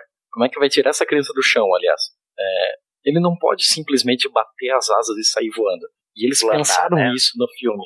Ele primeiro ele começa a andar, Corre. ele sai correndo, ele começa a pegar impulso como um avião mesmo, e só depois ele começa a bater as asas muito rápido para conseguir se sustentar até chegar numa velocidade em que ele pode bater as asas mais devagar. Eu gostei do cuidado que eles tiveram em levar em, em consideração essa física para chegar nesse resultado. E a mesma coisa na hora do pouso. Ele pousa, ele vem numa horizontal e primeiro ele toca o chão e começa a correr para só depois começar a frear e realmente parar. Eu gostei da dinâmica de voo que foi dado para ele. Eu achei seu Nossa, comentário lindo, mas temos que pensar que estamos no mundo mágico, né? Então, ok, né? Física. Não, mas o Thiago falando isso da- poderia ter sido tão tosco, né, gente? Vamos agradecer. É verdade. Mas poderia ter um lindo, sabe? E ele começar a levantar e Gratuito. depois bater o É, não, bater se fosse assim seria pai, eu concordo. Se ele começasse a flutuar assim, seria horrível. Mas, gente, Não, teria a ver com acharia mágica. Vocês não acham que teria muito a ver com mágica também, não? Mas não, não pro acho, bicurso. é O bicurso é um animal. É, um pássaro gigante. Se fosse outra, outra fera mágica, tipo, sei lá, se o unicórnio, se eu soubesse que um- uma salamandra voa, aí eu acreditaria que ela voa flutuando, assim. Porque não tem asa, né? Tem todo asa, entendi. Exatamente. Ok, é, acho que faz sentido. Danilo ah, eles voam com aquela vassoura no quadribol o tempo todo, só que nem por isso eles conseguem fazer movimentos impossíveis para física, né? Ele, tipo, ele não consegue fazer uma, uma curva de 180 graus. Ele precisa ele não consegue fazer um flutuar com- contorno. Flutuar com a vassoura pra cima, assim, na vertical, né? Por exemplo. Exato, Como o exato. É mesmo, não não tinha pensado nisso, não. É, então algumas Outra- coisas da física ainda se respeitam ali. Ponto para o Thiago, gente, dessa vez. Dessa vez você ouviu o comentário, né, Thiago? Então, Sim. calma, menino. Não é- você não tá com isso tudo, não, calma. Tiago, sua lista já tá terminando? É a última, o último item. Sim. O último item é um furo de roteiro. Quando eles estão fazendo a primeira prova com o bicho-papão, no filme, não no livro, no filme é, todo mundo começa a encarar, faz aquelas coisas ridículas tal. Tem a cena lá do, do, do Snape vestido de Valdo Neville. Na hora que o Harry vai encarar ele, o bicho-papão se transforma num dementador. E quando o Lupin vê isso, ele se coloca na frente. O bicho-papão se transforma na lua cheia. E só depois ele usa o ridículos e guarda o bicho-papão. Só Um que easter eggzinho, né? mais lá uma meia hora depois no filme, menos de meia hora depois até no filme, o Harry pergunta pro Lupin por que, que ele não deu a chance pro, pro Harry lutar contra o bicho-papão. E aí o Lupin fala pra ele, não, mas é porque eu tinha medo de que quando o bicho-papão olhasse pra você, ele se transformasse no Voldemort e assustasse todas as outras crianças. Mas não, ele já tinha se transformado no, no Dementador.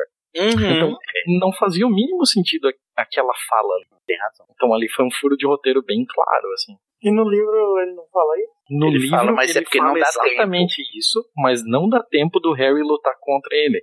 Então não chega sequer a virar um dementador. Vira nada, o Lupin já entra antes e já vira a. a aí ela já descreve que vê uma, uma bola no céu. O Harry não chega nem até a oportunidade de ver o, o bicho-papão na frente dele. Uhum. Muito bem, Tiago. Muito bem observado, querido. Você foi muito Anotado, apurado aí amor, nos seus comentários.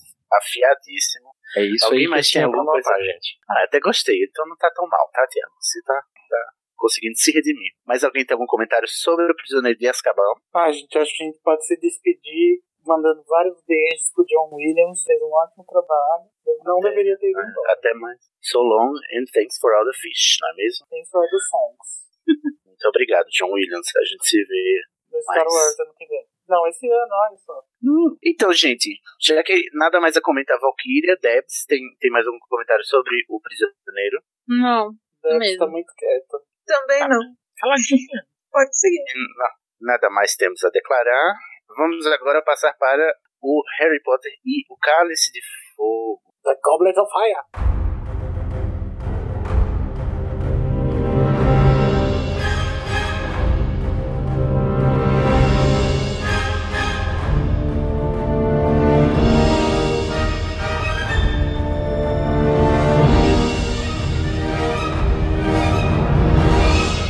Adoro os efeitos Harry. sonoros a Igor Moreira. Harry Potter e o Cálice de Fogo foi lançado em 2005. O roteiro é do Steve Kloves, é sempre o mesmo, né? Só muda no, no- na ordem da Fênix, não é mesmo? A direção, gente, é desse homem aqui, ó. Mike Newell. Quem assistiu? Da onde? Não conheço de canto nenhum. Eles queriam que ele tivesse dirigido a Pedra Filosofal, mas aí ele não aceitou na época. Ah, e agora viu que tava dando muita coisa o que falar, né? Pois é. Aí aceitou, né? Mas Então, ele não, o a gente- eu não conheço nada. É mais um desses diretores ingleses que ninguém sabe de onde foi que apareceu, que tem uma cara de ser uma pessoa completamente sem sal, mas ele fez o Príncipe da Pérsia antes. Ele fez quatro Antes do casamentos e um quatro- funeral. E ele fez E Doni Brasco. Doni Brasco é um filme que eu conheço, que eu particularmente gosto. É um filme de máfia, tem, e pra variar, adivinha quem tá lá, o Johnny Depp. Ah, meu Deus. Johnny Depp tá perseguindo esse podcast. episódio. Ele tá perseguindo esse episódio, Tá tá complicado. Persegue a JK, né? O John Depp. Mas no mais, assim, tirando esses esses três filmes e o próprio e o próprio Harry Potter, ele fez um monte de coisa pra TV inglesa e vamos lá, quem assiste TV inglesa, né? Só só, sei lá, o Pablo vendo as Os coisas do ingleses. Shakespeare dele. São os ingleses. Ai, gente, mas ingl- coisas inglesas tem algumas que a gente já assiste. Mas algumas coisas. O Doctor Who, o Sherlock. Mas esse Sim. diretor realmente ninguém conhece. Ah, eu Torchwood. É. da Inglaterra. É, eu tenho um monte de séries que eu já assisti da Inglaterra. Eu fui pegando os spin-offs de um e outro, mas mais por causa de Doctor Who, lá em 2007, 2008, que eu comecei a ficar fanboy.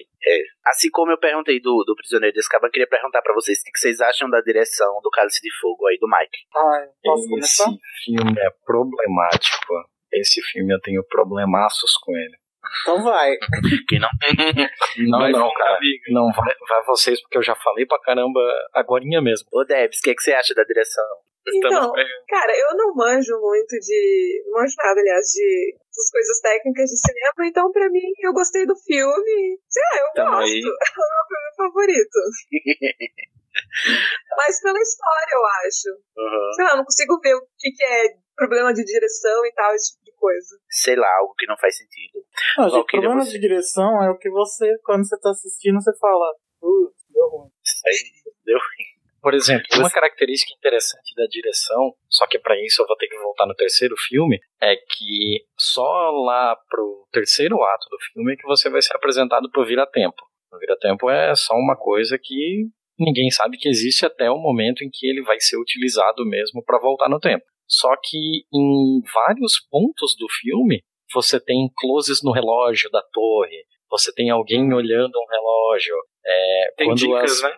Isso, quando as crianças estão indo para Hogsmeade, a saída é por um portão em que no, no hemisfério norte da tela você consegue ver a sombra do pêndulo do relógio.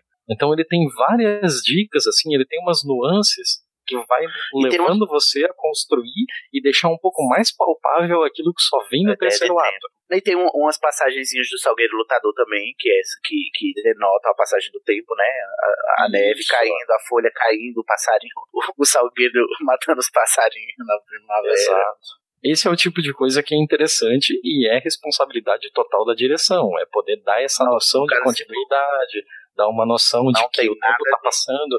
O, o cálice de fogo não tem isso direito e é, voltando pro, pro terceiro filme, voltando pro Prisioneiro de Azkaban, o Azkaban executa isso muito bem. O Cálice de Fogo, gente, é, eu assisti e pra mim parece, sabe um telefilme, um filme pra TV, que é só pra passar na hora do, da janta? Me pareceu assim, não, não tem não tem muita, sei lá, eu achei pouco elaborado do ponto de vista assim artístico e de direção. Parece um filme que assim, ele tava tendo que cumprir com um roteiro e ele foi lá e fez do jeito mais simples possível. Danilo, você tem alguma coisa a comentar da direção? Não, nada a comentar.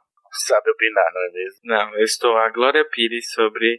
Na verdade, eu acho que é eu assisti ele pausado, fracionado, e não sei se isso talvez tenha alterado minha percepção. Então eu acho que eu estou mais pra, pra Glória. Igor e tu? Olha, eu acho que o, o jeito como o diretor fez esse filme foi um dos, o que eu mais gosto assim, da série toda. E ele respeita a obra e ao mesmo tempo ele é criativo nos pontos que ele quer ser. Por exemplo, Igor, a gente tá Não. falando do Cálice de Fogo, não é mais do Prisioneiro de Azkaban, por favor. eu sei. Não, por favor, não, eu não, não, eu não estou Igor, você tá acreditando. de sacanagem com a nossa cara. Onde é que ele respeita a obra nesse nível? com o meu cabelo. Gente, É, eu acho isso aí eu acho que. que... Nossa, vou vamos ter que interromper o Igor, coitado. Gente, eu não tô falando do roteiro, eu tô falando do. Do, Do plot, Do que, o- do que geral. do que o diretor faz, entendeu? Em cima do roteiro. Então, Tá, entendi. por exemplo, o- as dicas que ele dá de que o Moody é o, o filho do Crouch lá, que é aquela linguinha, eu, eu gosto, achei criativo. É verdade, ele fica dando várias dicas ao longo do, do filme sobre a poção polissuco, né? É, e sendo que no livro tem, tem menos, assim. e Acho que ele quase não tem. Ela, É. ela confia que a gente vai lembrar, né? É, eu acho que o tom que ele passa é muito mais próximo que o do- que o Corão conseguiu fazer. E, gente, sobre o roteiro, eu acho que é, é um. Eles conseguiram, sabe, faz, transformar o filme num filme de duas horas? Sim. Bem, Uhum. sei, agora vocês falem o que vocês acham do roteiro. Ai, gente, a gente é muito diferente, Igor. Como é que foi? Acho ótimo. Valkyrie, Então, eu não li, eu não li o livro. Então, eu não- acho que eu não consigo ter muito parâmetro pra, pra comparar muita coisa do filme. Quando eu assisti, foi o primeiro filme que eu lembro de assistir de Harry Potter no cinema. E eu, eu lembro que eu amei, portanto eu resolvi ler os livros, de- ler os livros depois dele. 6 e 7, 1, 2, 3. Comecei a ler o 4, não consegui sair do começo. e aí tu eu começou a ler do quinto, mulher. Como é que pode? Gente, não consigo. Já teve várias pessoas que falaram pra mim que é o melhor livro. Eu falo, gente, eu não tenho força pra sair daquele começo. O Cálice Aí me prometi que eu ia ler, É que esses dias meu namorado descobriu que eu nunca tinha lido quatro, namora há mais de quatro anos. Aí ele ficou chocadíssimo. Valeu! não. Olha só. Aí eu falei, ai, Como é não, que você não conta um detalhe desse, né? o namoro ficou em jogo depois disso. Ficou abalado. Aí eu não consigo, tanto quando. Porque eu sou a louca de quando tá passando Potter na TV, eu vou ficar na sala. E aí é o 4 eu levanto e vou fazer qualquer coisa. Porque Ai, aí meu eu não consigo assistir. Olha, Eu só vou namorar também- com eu não- tem que ler os sete e ver todos, enfim. E a criança amaldiçoada e todos os do Strike também. Não, criança amaldiçoada, é, eu quero que não leia. Nem passe longe, né? Passa longe. Eu tô falando assim, mas eu também não acho tão ruim o filme quanto eu achava que eu ia achar. Será que faz sentido? Eu pensei, a minha impressão da última vez que eu tinha assistido é que eu tinha achado muito pior. E não achei tão ruim assim. Mas tá longe de ser bom o filme. E pra você? Eu, eu- eu lembro da sensação de, de quando eu assisti o, a Ordem da Fênix. E eu odiei a Ordem da Fênix. Mas eu. É, pra Cálice de Fogo eu não tenho memória afetiva negativa. Inclusive. que eu odeio mesmo é o 6. Ah, eu sei. Inclusive, gente, me chama porque eu preciso mais. o 4, assim, eu só não gosto, sabe? O Ah. 6 eu tenho um ódio mortal. O 4 é do bem. Não gosto de você, mas convido. Nada contra, tem até uma descrição. Exato. Aí você. Cadê Olha, eu, eu, eu tô aqui, eu tô, eu tô me segurando, na verdade, eu tô aqui cantando mantras e acendendo incensos, porque eu ainda não superei o que o Igor falou. Ai, meu Deus. Eu fico chocado que quando eu falo, né, quando eu falo as coisas, a pessoa fica quieta, eu fico pensando, ai meu Deus, eu vou me matar. Não, Igor, aqui esse nós aceitamos. é sofrível justamente pelos pontos que você colocou. Quando você pega o livro do 4, o livro é virtualmente impossível de você chegar no final dele sabendo quem é o vilão, sabendo quem é a pessoa que está infiltrada dentro do castelo. Quando você vai pro filme, você tem uma cena com o David Tennant, que você vê ele fazendo aquele cacuete da língua, e depois você vê várias vezes esse cacuete da língua no Moody, e você vê o David Tennant numa cena em que ele não tá no livro, junto com o Voldemort quando ele mata aquele zelador aleatório na primeira cena. Então, ele foi telegrafado durante o filme todo para te mostrar que o David Tennant é o vilão e que ele tá de alguma forma infiltrado no castelo. Então, não, não causa nenhum choque quando você chega no final do livro e as coisas acontecem. Ele foi tão mastigado para você durante aquelas duas horas e pouco que isso tornou o filme tão ruim próximo do livro. Você não tem mais o choque das coisas Ai, acontecendo. gente, olha, eu estou ouvindo o Thiago, eu estou recriando esperança. Fala dele. Oi, mas será que você não tá julgando tanto, tipo, como uma pessoa mais madura? Porque eu lembro que eu, eu não reparei nisso. é, quando eu assisti mais nova. Eu reparei nisso só agora, nessa vez que eu revi. Então, tipo, antes, pra uma criança, é uma coisa que eles não pegam tanto assim. Eu, eu realmente não sei, assim, eu assisto o filme e eu assisti com um bloco de notas do lado e eu sempre vou anotando coisas que eu acho curioso, assim. Então, pô, tinha quatro minutos de filme eu tava anotando. Gente, por que tem três pessoas é, no, na, naquele cômodo do Voldemort? Por que, que tem a cobra, o Voldemort mais duas pessoas? E não só o rabicho? Aí no que eu anotei aquilo ali, opa, ok, esse daqui é o Crouch Jr., não, não tem outra pessoa que possa ser, a não ser que eles Não, inventaram uma pessoa só livro- pro filme. Em uma das visões, o Harry vê o, o Crouch Jr. no quarto lá do caso. Não, gente. O, Em o. Harry nunca vê, nunca vê Vê o num Bartô. sonho sim. Ele vê só na Claro não. Igor. Eu Na terceira, Estão não? Não, não, não, não. Ele vê antes, ele vê em todos Não os sonhos dele. condições. Não tem condições de estar lá, o Bartolo. Não tem condições de estar lá na mansão, porque ele tá. Primeiro, ele tá preso na casa por causa do pai, e segundo, ele tá lá no, em Hogwarts o ano inteiro. Aí esse é um problema de roteiro, porque ele tá lá em todas as cenas em que o Voldemort tá Como é que naquele ele saiu cômodo da Hogwarts? casa abandonada dos pais dele. E aquele, e aquele plot mas- da história dele, dele estar com a, com a Wink Não tem no livro, no jogo e no, no filme ele não está com a Wink, inclusive a Wink nem aparece. No filme Não não, existe, tem é, nenhum esse- elfo. Nenhum elfo. Não tem nenhum. É, não tem, não tem Deve nenhum plot cortado, da né? história, da, o plot da história da Hermione fazendo é, a luta O pro elfo. O FA, ele é, não tem. É, porque é isso que cortar faz esse filme coisa. tão fraco. Tipo, ele perdeu muita riqueza ali. Ele perdeu muita riqueza, muita mesmo, assim. Tipo, Eu a- a- concordo, mas eu acho que é muito grande o livro e ele consegue passar a mensagem geral no filme. Não fica tão gigante. mas ele ficou muito. é, ele teve que sacrificar muita coisa no livro, porque eles quiseram fazer 45 minutos de luta com o, dra- com o dragão, né? Aquela cena não acaba nunca. Olha, a gente não falou disso, é você? A gente não consegue. Um negócio totalmente desnecessário pra que aquela cena do, do, do dragão daquele tamanho. Embora eu concorde que no livro aquela cena é muito chata, o jeito que ela descreve. Se, se ela fosse feita no filme, ia ser uma cena pavorosa, mas eles exageraram demais nessa cena do dragão. Foi assim, over, muito over. O bacana de ouvir falar dessa cena do dragão é que eu ouvi o podcast que vocês gravaram sobre o livro hoje, e aí eu- é como se a gente acabar, tivesse acabado de conversar sobre esse assunto. Ó, a gente tá falando já de umas diferencinhas, mas deixa eu só terminar de passar a ficha. Que a gente tem, né? Deu tchauzinho ao John Williams. E agora a gente tem o Nicholas Hopper como o, o autor da trilha sonora. O que, é que vocês acham dessa trilha daqui? Que eu acho assim, né? DVD de loja de conveniência, né? Que você ouve assim quando faz compras. Eu tô me Essa sentindo muito é atacada qualquer coisa. É qualquer coisa essa trilha. Como é, Igor? Tô me sentindo muito atacada. Você gosta dessa trilha, Igor? Aham. Igor, co- quem é você e o que você fez com a pessoa sensata que estava aí dentro? Mas, gente, perto das próximas trilhas é muito. É, a- é a melhor. Da- Não, mas não é a melhor perto das anteriores, né? Não, mas eu quero dizer assim, depois do John Williams, que a gente já sabe que é o concurso, essa é, a melhor. Aí, é- mas assim, se a gente for comparar a trecheira que vem depois, é claro que vai ganhar, né? Até porque se perdesse, podia mandar matar. Bom, então, mas o Thiago só vai poder concordar comigo, dativos 30 Exatamente, Thiago. Então, por enquanto que você não concorda com o Igor, o que, que você acha da trilha sonora, Thiago? Essa trilha sonora é horrível, ela é triste, ela é. ela, ela deixa muito a desejar. E um fato que não ajuda essa trilha sonora é eu, eu inclusive eu baixei a trilha sonora de todos os filmes para usar nas edições do, dos nossos episódios sobre os livros, né? pirata. Então, eu baixei mesmo, foda-se, fuck the police.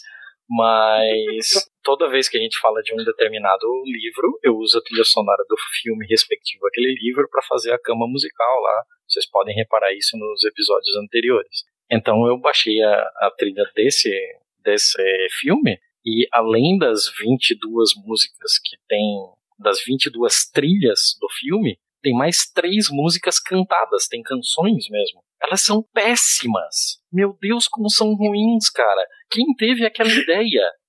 Meu Deus, foi esse, esse cara aqui, né? Não, pro- provavelmente elas foram feitas é, com, como canções mesmo, para serem usadas no, nas cenas do baile, né?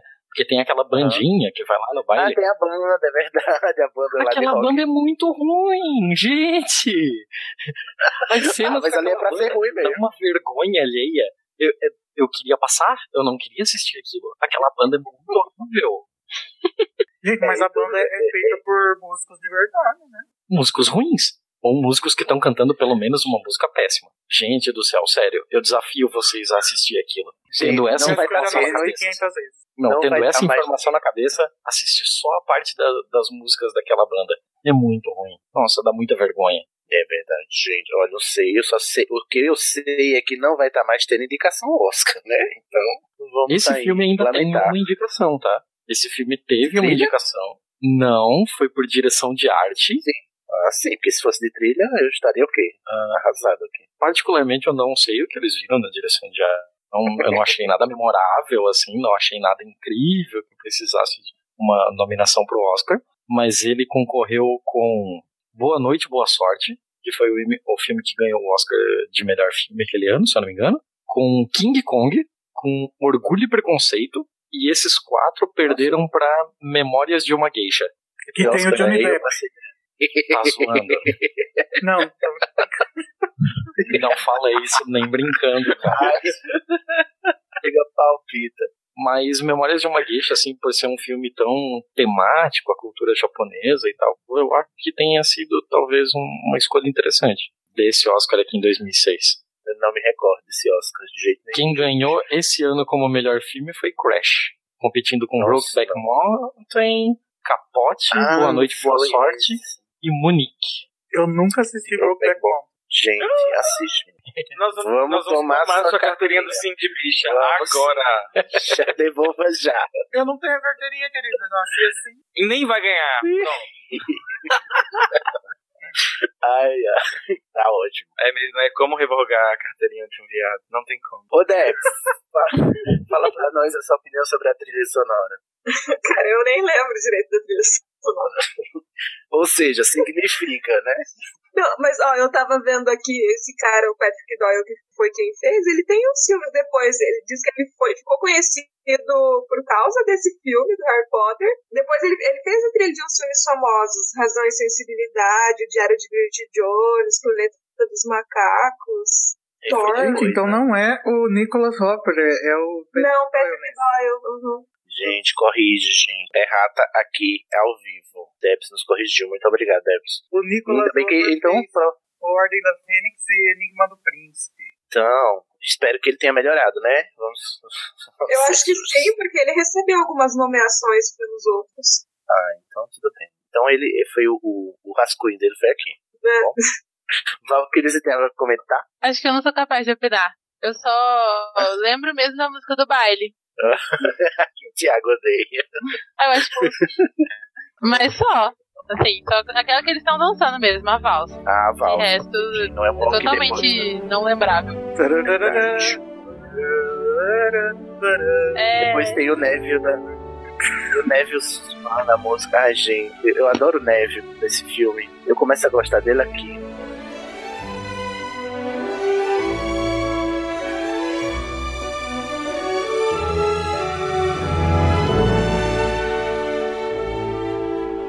Ah, realmente, É, é né? muito Esse filme é muito legal. E Patrick Doyle fez a trilha sonora de Emoji, o filme. I Rest My Case. Ai, Jesus. É, como Você é assistiu, isso? por acaso? Baixou a trilha sonora do Emoji Filme? Olha acusações aqui, gente. Cara, eu gostaria de ter as minhas duas horas de volta, na verdade. Eu queria poder desver esse filme. Mentira. Você no viu? filme do emoji tem um emoji do cocô? Tem. Pô, no filme? Ah, então deve ser legal. O emoji do cocô deixa tudo mais legal. gente, só pra terminar aqui a ficha, o filme foi teve um orçamento de 150 milhões. Passar aqui pro elenco, o principal, né? Continua todo mundo. Mas aí a gente tem quem? Ele mesmo, Valdemar Melo, sendo interpretado pelo Ralph Fiennes. O que, que vocês acham do Ralph? Ele eu é gosto dele desde. Fringe. Ah, eu amo. Eu amo esse homem, gente. Gente, ele Ele fez faz- Free? Peraí. Não, fo- não fez, gente? Ou eu tô confundindo? Eu acho que ele fez Fringe, sim. É, ó, uma curiosidade que eles estavam cotando pro papel antes de sair o Ralph Fiennes, o cara que faz o Mr. Bean. Gente. Como assim? Você tá de sacanagem. É verdade, gente. Eu trabalhava no, no Não, Igor. Eu não consigo mais identificar quando você tá fazendo piada ou quando você tá falando sério. Mas Eu só falo sério. É verdade. Ah, eu gosto muito sério. dele. Não, eu- não, eu acredito. Eu acredito que esse povo é doido, né? Mas eu adoro o, o Ralph, ele faz um bom Voldemort pra mim, inclusive. É, porque o Voldemort não vai ser. Não vai ter a, a, a impostação vocal, assim, muito é, aterrorizante e tal. Apesar, por causa da própria aparência dele, né? Que é esguia e tal. E, enfim. Não sei, eu gostei do, de, de como casou, a- apesar de a imagem que eu tenho do Voldemort dos livros ser um pouco diferente, eu acho que ele, ele, ele casou bem com o personagem Ficou icônico, né? ele olhando assim, é, como é que diz, ele, ele ergue a cabeça assim, olha meio de cima, assim, né? Assim, é aquela a cabeça dele alongada, eu acho, acho Eu- muito massa. Queria que ele tivesse parado de, de evoluir um pouquinho antes, assim, quando o olho ainda tava vermelho e ele tava mais bizarro, assim, mas tudo bem. Mas alguém tem algo a dizer sobre o Ralph? Ah, eu passo. Você fala Ralph, eu penso na dupla sertaneja. né? Do Christian, Christian Ralph. Ralph. Então, gente, agora eu vou ter que dar um tchau tchau pra eu poder viajar. Continuem com a gravação sem mim. Não falem mal de mim, porque eu vou ouvir vocês depois, ok? A gente vai falar e cortar tudo na edição. Ai, eu te odeio. Mentira, não odeio sim. tchau, tchau, gente. Tchau, amigo. Um beijo. Tchau, Tchau, tchau. tchau. Obrigado. Então, continuando aqui, a gente tem o Brandon. Eita, esqueci o Peraí. nome dele. não. É, esse Danilo é insuportável, né? Ai, gente, não aguento, ainda bem que ele foi embora. Agora sim, o podcast começou.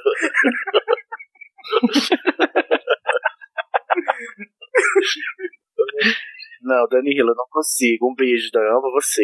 Eu também. Volta. Escutem o É Paul's é Drag. Escuta. Vamos lá, o Brandon Gleeson é o Olho Tonto Moody. Eu não gosto desse ator, não achei legal, não achei que combinou com o Moody, não sei. Também não que ele é? Ele. É pai do ator que faz o Gui nos próximos filmes. Nossa. Ou seja, né? Nossa. Quem? O Ian, Ian Nielsen, né, que chama o cara. Ele também faz Star Wars. Ele é ruivo, né? Ah, é? É, porque ele é um Weasley. Ah, exatamente. Aí podia ser peruca, né? O que, é que vocês acham do Moody? Gostaram, não gostaram? Ele é um pouco diferente do que eu esperava, mas total- eu tô totalmente ok com isso, assim. Eu não gostei muito do efeito que foi dado no filme pra mostrar quando ele tá utilizando o recurso do olho dele, do olho biônico da. Não ah, aquele negocinho de colocar um, um blur na, na, na periferia da imagem e tal, não, não curti muito não. Mas com o personagem, não vi nada de, de errado. Eu acho que, se eu, não, se eu não tô confundindo, a presença dele era um pouco mais séria nos livros, né? Não, isso, Eu acho que fica faltando um pouco. É, fica, é assim, fica faltando é, o Moody carrancudo. Eu não acho ele tão assim. Eu acho ele É, meio bronco, meio é, rústico. Uma pessoa rústica. O Moody pra mim é no livro e, e esse ator não passa essa ideia assim, não. Não, do Mas bailaninho, assim, com as pernas, não faz o mínimo sentido. É, ele dançando, balançando as pernas. Gente, mas é bom lembrar que não é o Moody, né? Ah, mas é o, é o, o É. corpo do Moody, eu acho. Né? A voz não, não orna, É, mas nada esse negócio orna. de ser carrancudo, assim, eu acho que mais pra frente, quando ele é realmente o Moody, ele tem mais. Ai, não lembro. Vou ter que assistir os próximos para ver. Então tomara que ele melhore, né? Nesse aqui, não sei. Debs, o que, que você acha do Moody? Como eu não, não li os livros, pra mim tá ok. Ah, eu sempre me esqueço que a Debs não lê. eu, eu sempre, eu tô aqui no modo padrão, né? De quem, de quem. Então, ala- a- avançando nos atores. Richardson, que é a Rita Skeeter. Essa mulher odiável. Essa mulher achei, odiada, pelo amor de Deus. e eu achei que ela ornou, assim. Ela tá bem como eu, como eu imaginava, assim. Bem caricata. Ninguém acha nada da, da Rita. Nunca- Nossa, eu nem lembrava o nome dela. O, o Igor tá aí, quer falar, tem que comentar sobre a Rita? Então, a Rita, é, ela perde muito, né, do personagem do filme, porque no livro a gente conhece ela por causa dos artigos que ela faz no Profeta Diário, né, que no filme não aparece. É, isso tem razão. O veneno dela a gente não conhece, né, nos filmes, infelizmente. É. Pois é, gente. Aí a gente tem quem, né? Esse homem aqui. O Robert Pattinson. Ah, lembrei de uma coisa. Ai, só A, pra a. Rita, Deus. Fatal. a Rita naquela cena do- da penseira é muito engraçada. Porque ela tá como? A hora que tem as revelações, ela faz. É mesmo, ela Ah, faz é um verdade. som assim. Tipo, ó, como eu não poderia imaginar. É muito legal. que a Rita do livro, ela já ela iria adorar aquilo, né? Ela, ela não, não daria esse suspiro de surpresa, ela daria um suspiro de deleite, né? Finalmente eu tenho uma verdade suculenta pra botar nos meus artigos. Não vou precisar inventar. Exatamente. A gente tem o Robert Pattinson como o Cedric Diggory, mais conhecido como Edward, não é mesmo? O vampiro do crepúsculo. Ninguém conhece ele por esse, por esse papel, só os fãs de Harry Potter. E você sabe que eu gosto dele aqui, gente? Eu não acho ele tão bom. Deve ser porque tem poucas falas. Ah, mas ele não é um ator ruim. É é o personagem lá do Crepúsculo que é ruim, né? É, eu vi um filme dele recentemente que chama A Cidade Perdida de Z e gostei muito da atuação dele. Eu, e, inclusive, eu até eu simpatizei tanto com o Cedric no filme que eu fiquei até abalado quando ele morre, assim. E na hora, na hora da cena da varinha, que ele sai da, sai da varinha do Voldemort, né, e pede pra ele, pra o Harry volta, levar o corpo dele de volta, eu fiquei assim, poxa vida, eu gostava do Cedric. Por que, que mataram ele, né? JK, por que você fez isso conosco? Eu achei merecido a morte dele. Como Porque o Harry falou pra ele ir embora. Mas o Harry fala, vai embora, meu filho. E ele, não. O que, que tá acontecendo aqui? Eu quero saber. Aí Morreu, bem feito. Eu achei pouco. Mas como é que ele ia embora da onde? No, Não, mas é na hora que eles no vão pro livro- portal. É, no livro é direto, né? No filme ele ainda fica panguando lá. É verdade, ele não tem nem fala, não tem nem fala, né, lá no cemitério. Ah, então. No filme foi péssimo. Eu acho bem boa essa morte. Morreu pra virar Edward e se lascou. Você- olha, eu queria dizer, Valkyria, que você vai dobrar a sua língua quando você ler o livro, tá? Que você vai lamentar a morte do Cédrico, você vai chorar lágrimas de sangue e de arrependimento. Olha, gente, tá Ai, tá bem. sendo, tá sendo muito difícil pra mim falar do Cedric sem mencionar a, a peça que não deve ser nomeada, mas vamos lá. Ai, Jesus, é mesmo. Olha essa cena. Tiago, memoriza essas cenas aqui, porque elas serão totalmente, como eu direi, de uma forma simpática, né? Destruídas. É você, toda, toda a carga afetiva que você porventura criou aqui no torneio de Burros, você vai, você vai destruídas e avassaladas. Ainda bem que não é muita carga afetiva quem investir aqui, não. Ainda bem. ai, ai. E só pra terminar o elenco, a gente tem o David Tennant como o Bartol Crouch Jr., né? Esse homem alucinado, a Lucy Crazy. Eu gosto muito do David Tennant, ele que já foi um Doctor, não é mesmo? Esse ator é incrível. Tem gente que não gosta, né? Assim, Ele tá bem eu gosto diferente, dele, né, mas nesse eu papel. fico incomodada com aquela linguinha. a linguinha. Não faz o menor sentido. Ai, eu não, eu não lembro da linguinha, gente. Não tem isso na audiodescrição e eu não lembro de enxergar isso na, na- no filme. Então ficou passando Não tem, despercebido. gente, pra que mim. absurdo. na áudio, né? Só se eu fiquei muito distraído e não ouvi a audiodescritora dizendo que ele tá com a língua pra fora, né? Mas ela não É porque isso. é, é meio que um cacoete dele, né? De passar a língua na frente dos lábios, assim. Um, um negócio até que remete à cobra mesmo, né? Mas é, é um cacoete dele. Tanto é que é o que entrega que, que ele tá no corpo do, do nosso amigo Moody lá. Agora, esse Pois é. ator é incrível, assim. Ele fez. como eu acho. Não, ele faz, ele faz. não entendi. Ele faz várias vezes. Ah, então eu não lembro. Não, e, e esse ator, além de toda a história que ele teve como o, o Doctor, né? Do Doctor Who, ele fez o papel do Killgrave no Jessica Jones, né? Que, Sim, menina, é verdade. cara, é incrível. É um baita de um ator. Adoro odiar esse homem. Adoro odiar esse homem. É verdade, ele faz os melhores vilões. Porque quando ele vai falar, vai revelar o plot lá, ele tá muito, muito massa também, assim. Você vê, você percebe o quanto que ele tá é, alucinado pelo plano e, e pela causa, né? Pela qual Uhum. ele se empenhou. Bartol Júnior. Pra mim ficou bem adaptado também essa parte, assim. O ator foi, olha, uma ótima escolha. Gostei. Agora, em atores que não tem grande projeção, assim, mas que particularmente eu gostei da escolha para o papel, foi o Vitor Krum.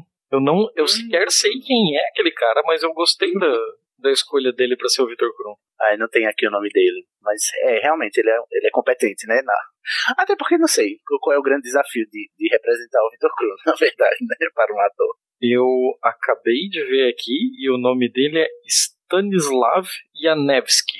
Eu não faço a Olha mínima lá. ideia. Mas ele é búlgaro mesmo, então tá tudo em casa. É, Ele realmente é isso, né? Talvez Era no será que a. Fleur também. Gostava de botar os atores na nacionalidade dos personagens. Que agora no Animais Fantásticos, foda-se. É todo mundo americano, né? É, e os americanos são atores britânicos. Ai, JK, por favor, melhore. Você tava tão boa no começo. Ah, mas Gente. eu te amo, desculpa. Ai, meu Deus. Não pode falar mal. Tem que, tem que pedir perdão logo em seguida. E agora a gente vai pra aquela parte, né? O que é que vocês gostaram, o que desgostaram nesse filme? Eu tenho já um negócio que está entalado na minha garganta. Oba. Que é. Não aguento a cena do, do almoço, do, do jantar, que chega a, a, a comitiva, as comitivas, e não sei por que cargas d'água. Esse filme bota que na Bobaton só tem mulher e na Durmstrang só tem homem. Ah, é verdade. E aquela Me incomodou também. que eles fazem, assim, como se fosse um teatro, podia até ser legal se não fosse só pra nada, né? Porque a gente só vê o Vitor uma cena avulsa ou duas, a, a nem vê a gente, só na, lá. Ela só aparece muito assim no, no, no labirinto e quando ela tá resgatando lá o, o- a, irmã dela no, lago, né? E, enfim, a gente não vê nada do- dos outros. Não, não dá essa ideia de que tem gringos em Hogwarts. Fiquei, acho, acho que empobrece um pouco. E não faz sentido você botar só mulheres na, na Bobatons e, e só homens na Durmstrang. Não, não, isso, inclusive, é até, sei lá, misógino. Né? Um negócio assim que não, não tem, não tem é, razão de, de ser isso. Não tem a menor razão de ser. Não, sei, não entendo. É, porque. A, No livro é assim tem também? uma coisa mais. Não, não. No livro tem, tem alunos e alunas na Bobatons e tem alunos e alunos na Durmstrang. Uhum. Nossa, É, isso me incomodou também. Isso me incomodou bastante. Isso sempre me incomodou também. Eu não, eu não tinha. Não sabia, na verdade. Toda vez que eu tentava me procurar, É, não sei, gente. Não entendi. A Durmstrang Essa é aquela lembro, coisa né? mais bruta, né? A, a Bobaton. Ai, Fonsa, mimimi. Exato. Olha que estereotipagem, né? Vagabunda, né? Assim, clichê, assim, do, do mais pobre. Eu achei um pouco. Ah, vocês já viram um inglês perdeu a oportunidade de falar mal de um francês? Então, porra. Até assim, meu Deus. Limites. Cadê os limites? Vocês, o que, é que vocês têm a comentar? Eu fico muito incomodada com o fato de tudo dar errado com a Flair. Porque na prova da água ela não consegue terminar. No labirinto é a primeira a sair. Eu fico, mas por que, que tem que ser logo ela que dá tudo errado? É, e o pior é que isso é extremamente também. incomodada.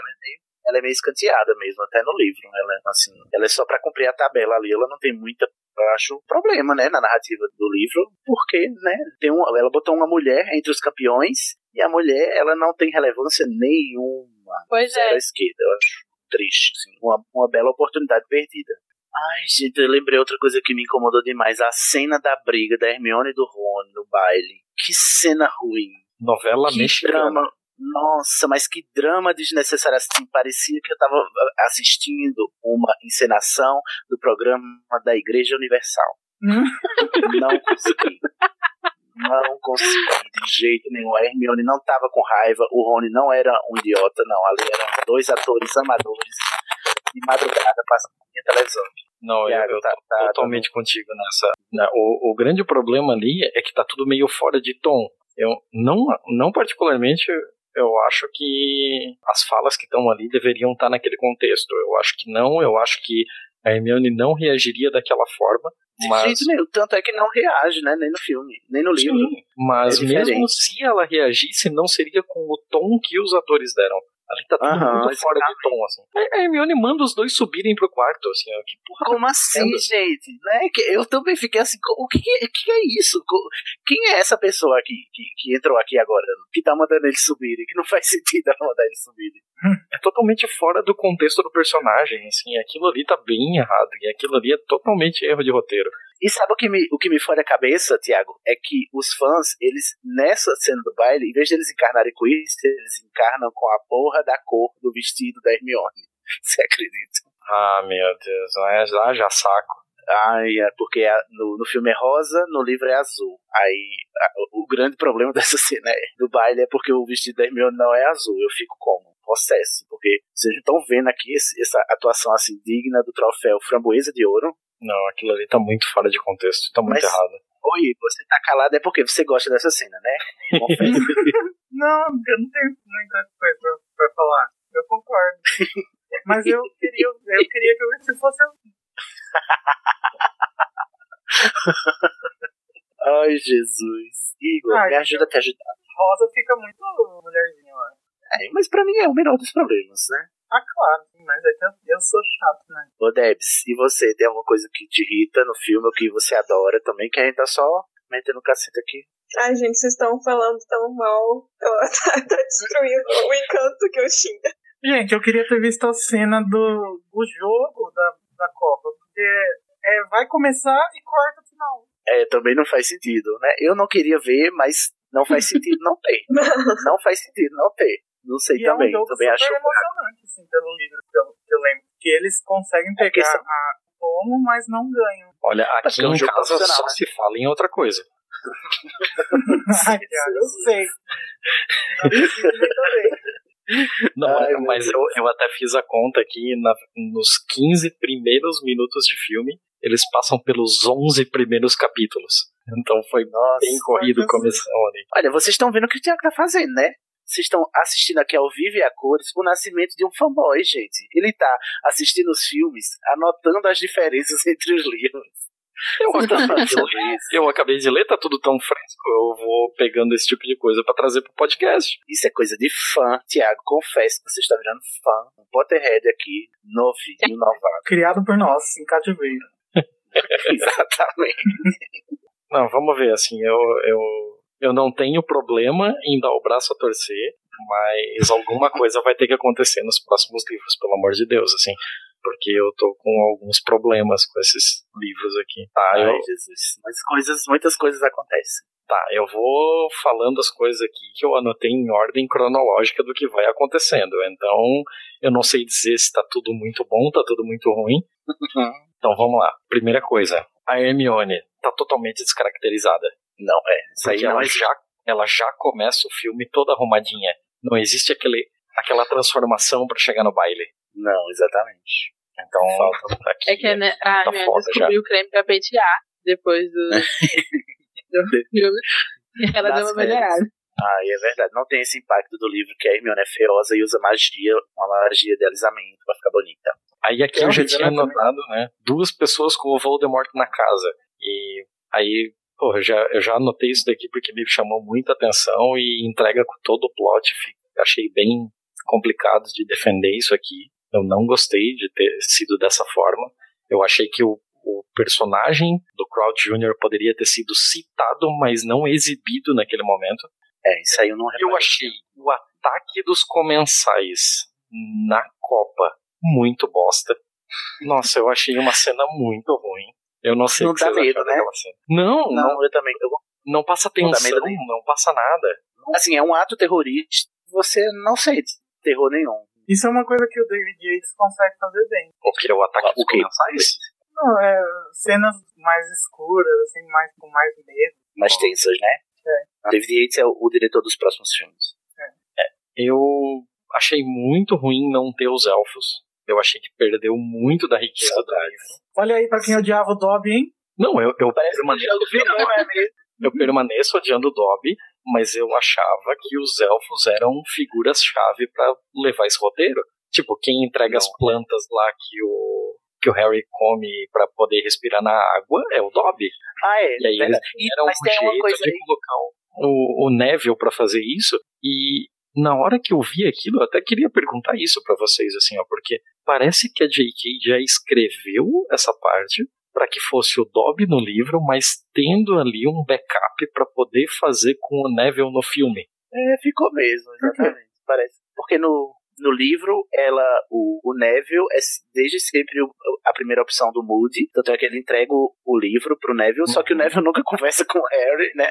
Eles não são nem amigos assim direito, e acaba que é o Dobby quem dá o Gelricho pro E na Harry. revelação E do é plot o, é o próprio Neville, né? inclusive na revelação do plot final no livro, o Moody até joga isso na cara dele. Olha, se ferrou porque quis, porque se tivesse perguntado pro Neville, tinha tudo no livro que eu dei pro Neville. Exatamente. Então, um negócio que eu gosto nisso é que, infelizmente, é as coxas do, do Dobby, mas eu gosto do Neville nesse filme e é- ele ter esse papel mais presente, porque o Neville é encantador, assim, e eu morro de rir na hora que o, o Harry Potter cai na água e não volta à tona, e o Neville olha pra água e diz: Eita, eu matei o Harry Potter. é muito bom. Eu acho maravilhoso.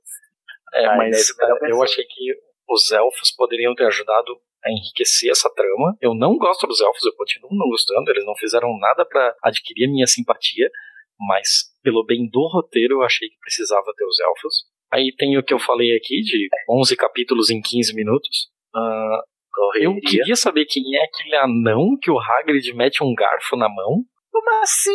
Como é que você não sabe? Quem é aquele anão?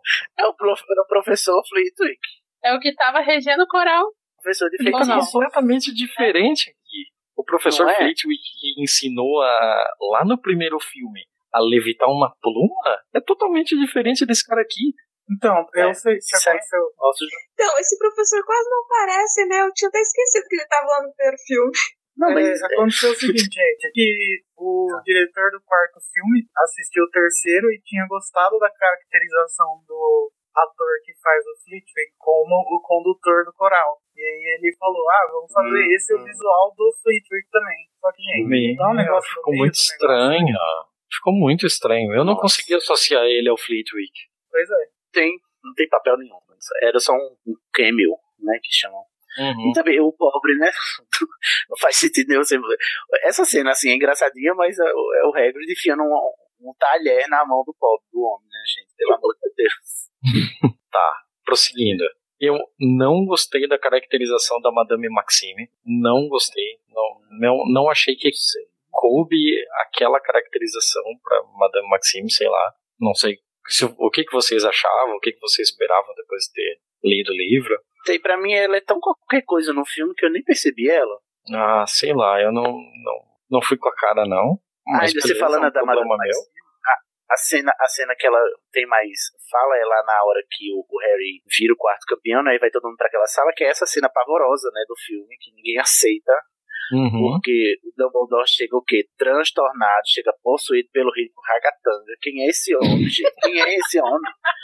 Não, não faz sentido esse Dumbledore aqui nessa sala. Não existe isso, gente. Que, que foi? O, o- que, que maldição foi essa que botaram no Dumbledore nesse filme? Que Exato. Não tem, Exato. não tem E essa era a minha próxima anotação, assim, ó. A cena pós-cálice é toda errada.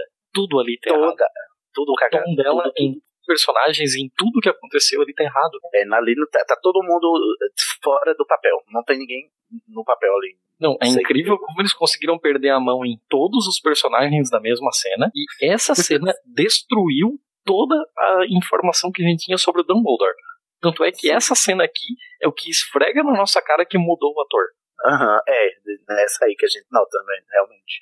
E depois ele, Nossa. ele fica despirocado assim, né, o resto do filme. Ai, Jesus, como assim, gente? O que, que aconteceu com você, Dumbledore? Eu achei muito estranho o jeito que botaram a cara do Sirius na fogueira. Eu. Estranho. eu achei muito. Eu Inclusive, concordo. naquela parte ali da direção de arte que foi pro Oscar, que, cara, quem pensou em fazer desse jeito aqui? Parece, um, parece que você pegou as cinzas e fez um fantoche. Que caralho é isso que tá acontecendo aqui? É porque o efeito do Pod, pod Flu é muito diferente, né, nesse filme. É, mas ela, ele não ela- é pod flu, ele só tá utilizando como comunicação, ele não teletransportou, né? Não. mas é Não, pelo é pod. Flu. É, o pod flu também. É, ele Será tem que esses dois. Essa, não, é não. Ele tem essas duas utilidades. O Podflow faz você se comunicar entre as lareiras ou se transportar entre as lareiras. É, ele enfiava a sua cabeça em vez de enfiar o seu corpo inteiro. É assim que acontece. No livro tem, no, no começo não tem o Senhor Diggory, o pai do, do Cedric falando lá no, com o Arthur, na toca. Uhum. Também não, tem chega a dizer que é, é filho, o, não. não, é o Crouch falando com a senhora Weasley pra mandar o senhor Weasley na cabana do Moody. Ah, tá. É, mas não sei. Eu sempre tive a impressão de que eles, eles, eles mencionam que é via Podflu. É, Eu não me recordo disso, mas Não, tenho também teve essa que não- impressão, né? Tenho certeza Sim, que eu acho bem livro fica claro. Fica, é. Porque eles vão usar muito mais essa, essa, esse meio de comunicação. Ah, meu Deus do céu, assim, ó, pra mim pareceu um fantoche do Castelo Ratimbum, assim. Eu achei muito zoado. Pô, mas vai começar a falar mal do Castelo Timbu também? Não tô falando mal do Castelo Ratimbum, dobre a sua língua pra falar mal do Castelo Ratimbum. Agora, Gente, tu pega Vocês um bagulho cheio até de com CG. concordam.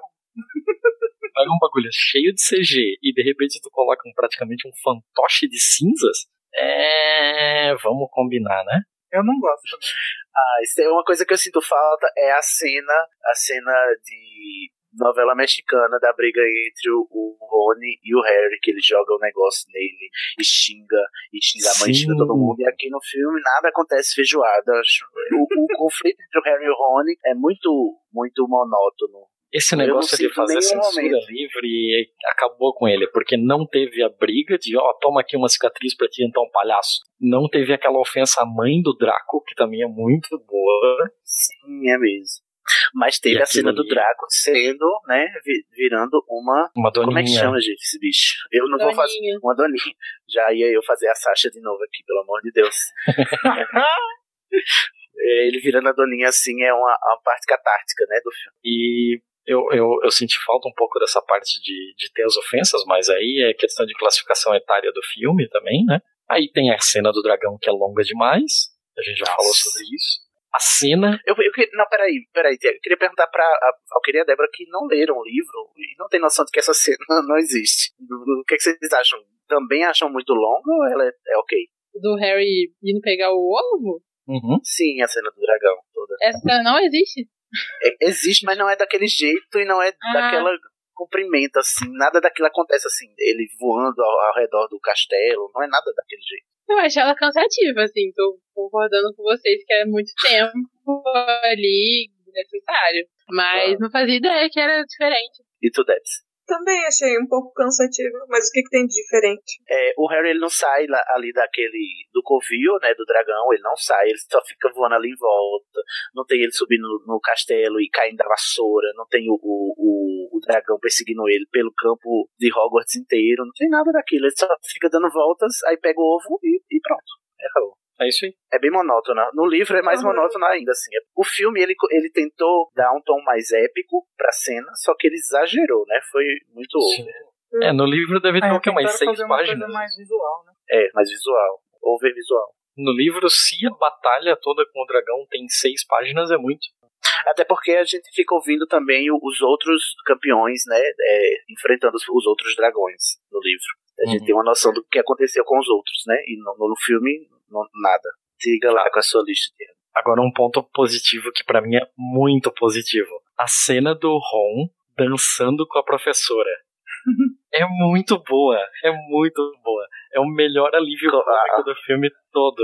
É, e não, não tem, né? No, no livro isso não existe, né? Essa, No livro. cena. Não tem no livro. Os Ah, é gêmeos verdade. roubam a cena durante esse, esse pedaço do, do filme. Os gêmeos estão muito bem nessa cena. Sim. Cara, essa Oh, cena foi mas tem- engraçada demais.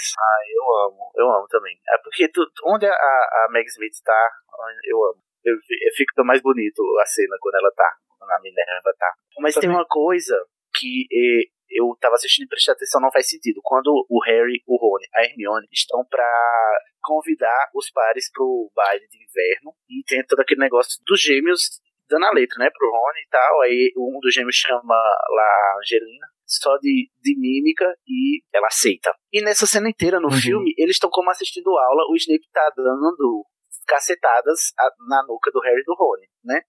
Uhum. E eles né, eles estão assistindo aula, mas não faz sentido porque como é que eles estão assistindo a mesma aula que os gêmeos, sendo que eles são de séries diferentes? Exatamente. Eu também Nossa, notei eu nunca isso. Pensei nisso. Não faz nenhum sentido aquela cena, não, não tem condições. Nada, nada. Eu fiquei assim, não, pô, pelo amor de Eu pensava, no começo, eu não- como eu não lembrava, eu pensava que eles estavam assim, no intervalo lá no, no hall, no grande hall. Mas depois eu disse, não, eles estão no meio da aula, o, o, o Snape tá o tempo todo ali, mandando eles calar a boca, né? Daquele jeito, o Snape. E por que, que ele tá né? dando uma aula no salão? É, mas é no salão. Ah, não faz sentido. Ou, e se, se não for aula, se Eu fiquei com a impressão que fosse, tipo, horário que eles estão só fazendo tarefa, alguma coisa assim. Por isso tá todo mundo lá. É, mas se for isso, por que, que o Snape tá mandando, tá, tá dando cacetada na cabeça deles? É. Isso na aula. Essa cena tá toda trouxa, né? Essa cena tá bem zoada, bem zoada. Eu vou lembrando também, Aí. à medida que a sua lista vai avançando. Tiago. Próxima. Não, é, e essa cena toda no filme, no, no livro, ela é feita no salão menor, é que faria Não. muito mais É, não faz sentido essa escolha. Por que, que tirar de lá? Só pra botar o Snape dando. apesar de ter aquele problema com as duas escolas lá que a gente tinha falado, né, de uma predominantemente masculina, a outra toda feminina, ah, apesar desse problema, eu gostei bastante da caracterização das duas escolas.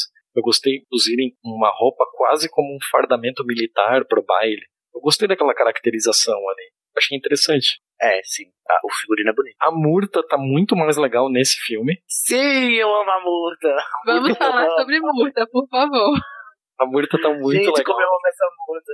A Murta sediando o Harry tá muito engraçado. Ai, meu Deus. O que, que você acha, Val? Cena ótima. É muito boa como ela tá lá, taradona no Harry. Sim, e ela, assim, ela mergulhando e fingindo que tá se afogando, que tá é, engasgada com a água, gente, só pra, só pra fingir que tá viva. é muito engraçado. Essa cena é ótima. Amo essa cena do banheiro, quando o Harry vai lavar o ovo, né, gente? Vocês viram o, o Edward mandando o Harry lavar o ovo?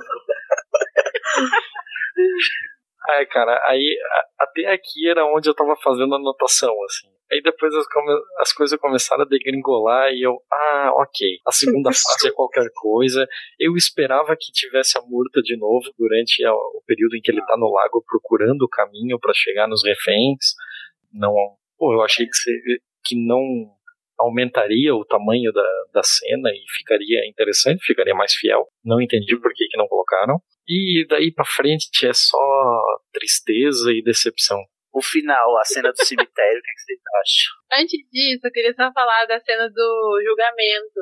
Eu gosto dessa cena, eu não sei como ela é no livro, Bem mais pensou. mas eu acho ótimo. A da penseira, então, é essa mesmo. Na hora que o Harry, lá no julgamento, eu acho bom. Na hora que o cara fala, Bartô Crouch, aí dá aquela pausa, Junior. Aí, tá, tá, tá. Júnior. Ai, sim, isso. É, eu adoro a cena da penseira, mas eu detesto o ator do, do Karkaroff. Como ele é ruim, gente. Pelo amor de Deus. Parecia Telecurso 2000. Ele é meio nada, né? É, não realmente, o ator, gostei. o ator do Karkaroff é, é qualquer coisa. Mas a cena da, da penseira Mas é legalzinha. depois, Pena que ela. Vai, Pode vai. falar, Cid. Não, a cena da penseira é boa no filme, pena que ela não, não revela nem metade do que a gente vê no livro, né? Mas aí é porque é questão de tempo também. aí Eu até É. entendo. E eu acho esquisito quando volta, que de repente tá o Dumbledore ali igual um fantasma. Tipo, que nunca esteve ali, de repente ele tá ali parado num canto. Ah, Eu acho que essa volta é muito esquisita, mas eu, eu gosto dessa cena, assim, em geral. ah, É bem mestre magos. gente. É, ele todo trabalhando nessa, nas aparições. Eu tava olhando aqui o Wikipedia do filme e eu vi os membros da banda que o Thiago odeia. É o, o Jarvis Cocker, que ele é da Pulp, a banda. Daí ele é o vocalista e ele foi o cara que escreveu as músicas. Daí tem o Johnny Greenwood, que é do Radiohead, que, é, que faz o guitarrista.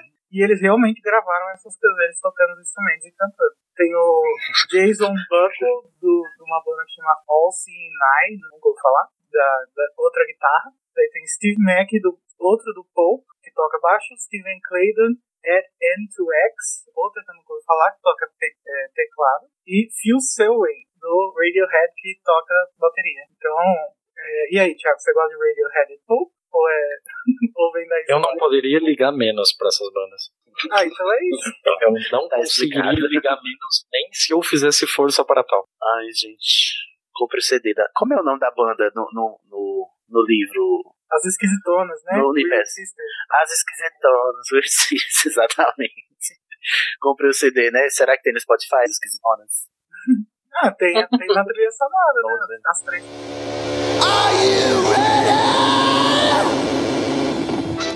I can't hear ya. Alright. Come on, I want to see your hands in the air. We're going to teach you a brand new dance tonight. So move your body. You got to help us once. Together we can do this thing. Are you ready? Are you ready? Move your body like a. I'm learning to rock and roll. I spin around like a crazy elf. A dancing by himself.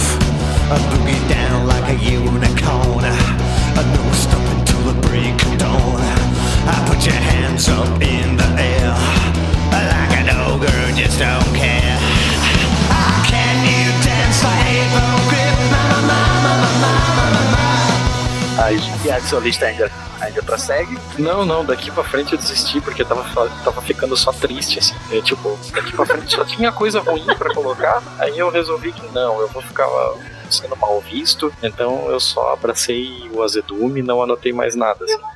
Mas daqui pra frente, pra mim, é só decepção. Mas, gente, que impressionante, porque daqui pra frente eu achei assim, razoável, né? A cena do cemitério não é aquele blá blá blá todo, eles já vão direto à ação e tal, já faz o, o ritual, já, já pega o Harry Potter, já, já tortura e já, já faz lá o Prior Encantatem e ele já, já volta. Eu achei dinâmica. Ah, e o efeito do Pior Encantado é horrível também. Muito Ah, é? ruim. Muito ruim. O efeito do Prior Encantatem é muito ruim. As falas do Voldemort são muito ruins. A caracterização dele é boa. As falas dele pro, pro Harry são péssimas. A parte em que ele vê os pais dele não tem peso de significado nenhum, assim. É. A- Aparecer os pais dele pra ele, aparecer aquela velha que o Voldemort matou lá na casa do caralho é a mesma coisa. Não É um existe velho. peso significativo para aquilo. Quando eles voltam, a parte do. o jeito como se desenrola a, a parte de revelar todo o plot principal lá e revelar que o Moody não é o Moody acontece de um jeito muito estranho, muito rápido e esquisito. Muito rápido. E já conta É. pra outra, outra- coisa, né? Não, e já entra Não todo mundo aquele- correndo e o Snape já tem a poção da verdade.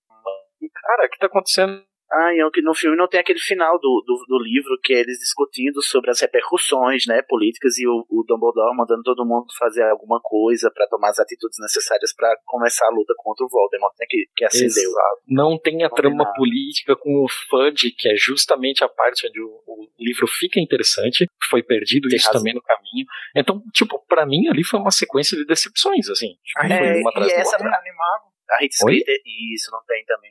A Rita Skeeter não tem também, bem lembrado. Nossa, é, é uma ela- tristeza atrás da outra. É, o pessoal do filme não sabe que a Rita é um animago, não sabe. A gente chega no Cálice de Fogo, no, no- na Ordem da Fênix, sem essa preparação política que tem no final do, do Cálice de Fogo, então também vai pegar do nada, né? A, a- todo o contexto político lá do- da Ordem, ele vai começar assim, sem saber de nada. Então é, é muito difícil a Ordem da Fênix ser um filme bom. É, A narrativa política do Harry Potter no filme fica meio como plano de fundo, né? É só a luta do, do mocinho contra o bandido, né? Pra quem viu o filme, sequer sabe que o Percy trabalhava com o Crouch. Não sabe que a Hermione é toda uma, tem toda uma pegada ativista, né? É, não, não. tá- tem muita coisa perdida ali. Gente, Falando em Hermione, eu não sei por que eu lembro. Oi? Ai, com certeza, Hermione seria. Total, total. Hermione ia participar do Anticast 198, né? O, lá do, do antimachismo nerd. E o de anti-escravidão élfica. Isso, exatamente. Dessa forma.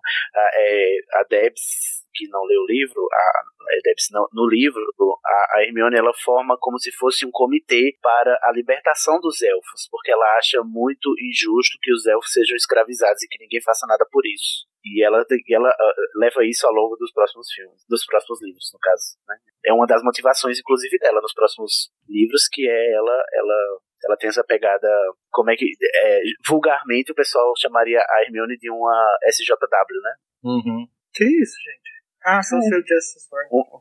Tá, chamariam Isso. ela de petralha, né? Petralha, comunista. Feminazi. feminista, tudo que não presta. A outra coisa que eu anotei aqui que eu passei batido é que o Draco envelheceu três anos em um e a Gina tá conservada no formal, né? A Gina não envelhece. É incrível isso. A Gina é um problema, né, nos filmes, gente. Cara, o que Tão fizeram legal. com essa menina que ela não envelhece?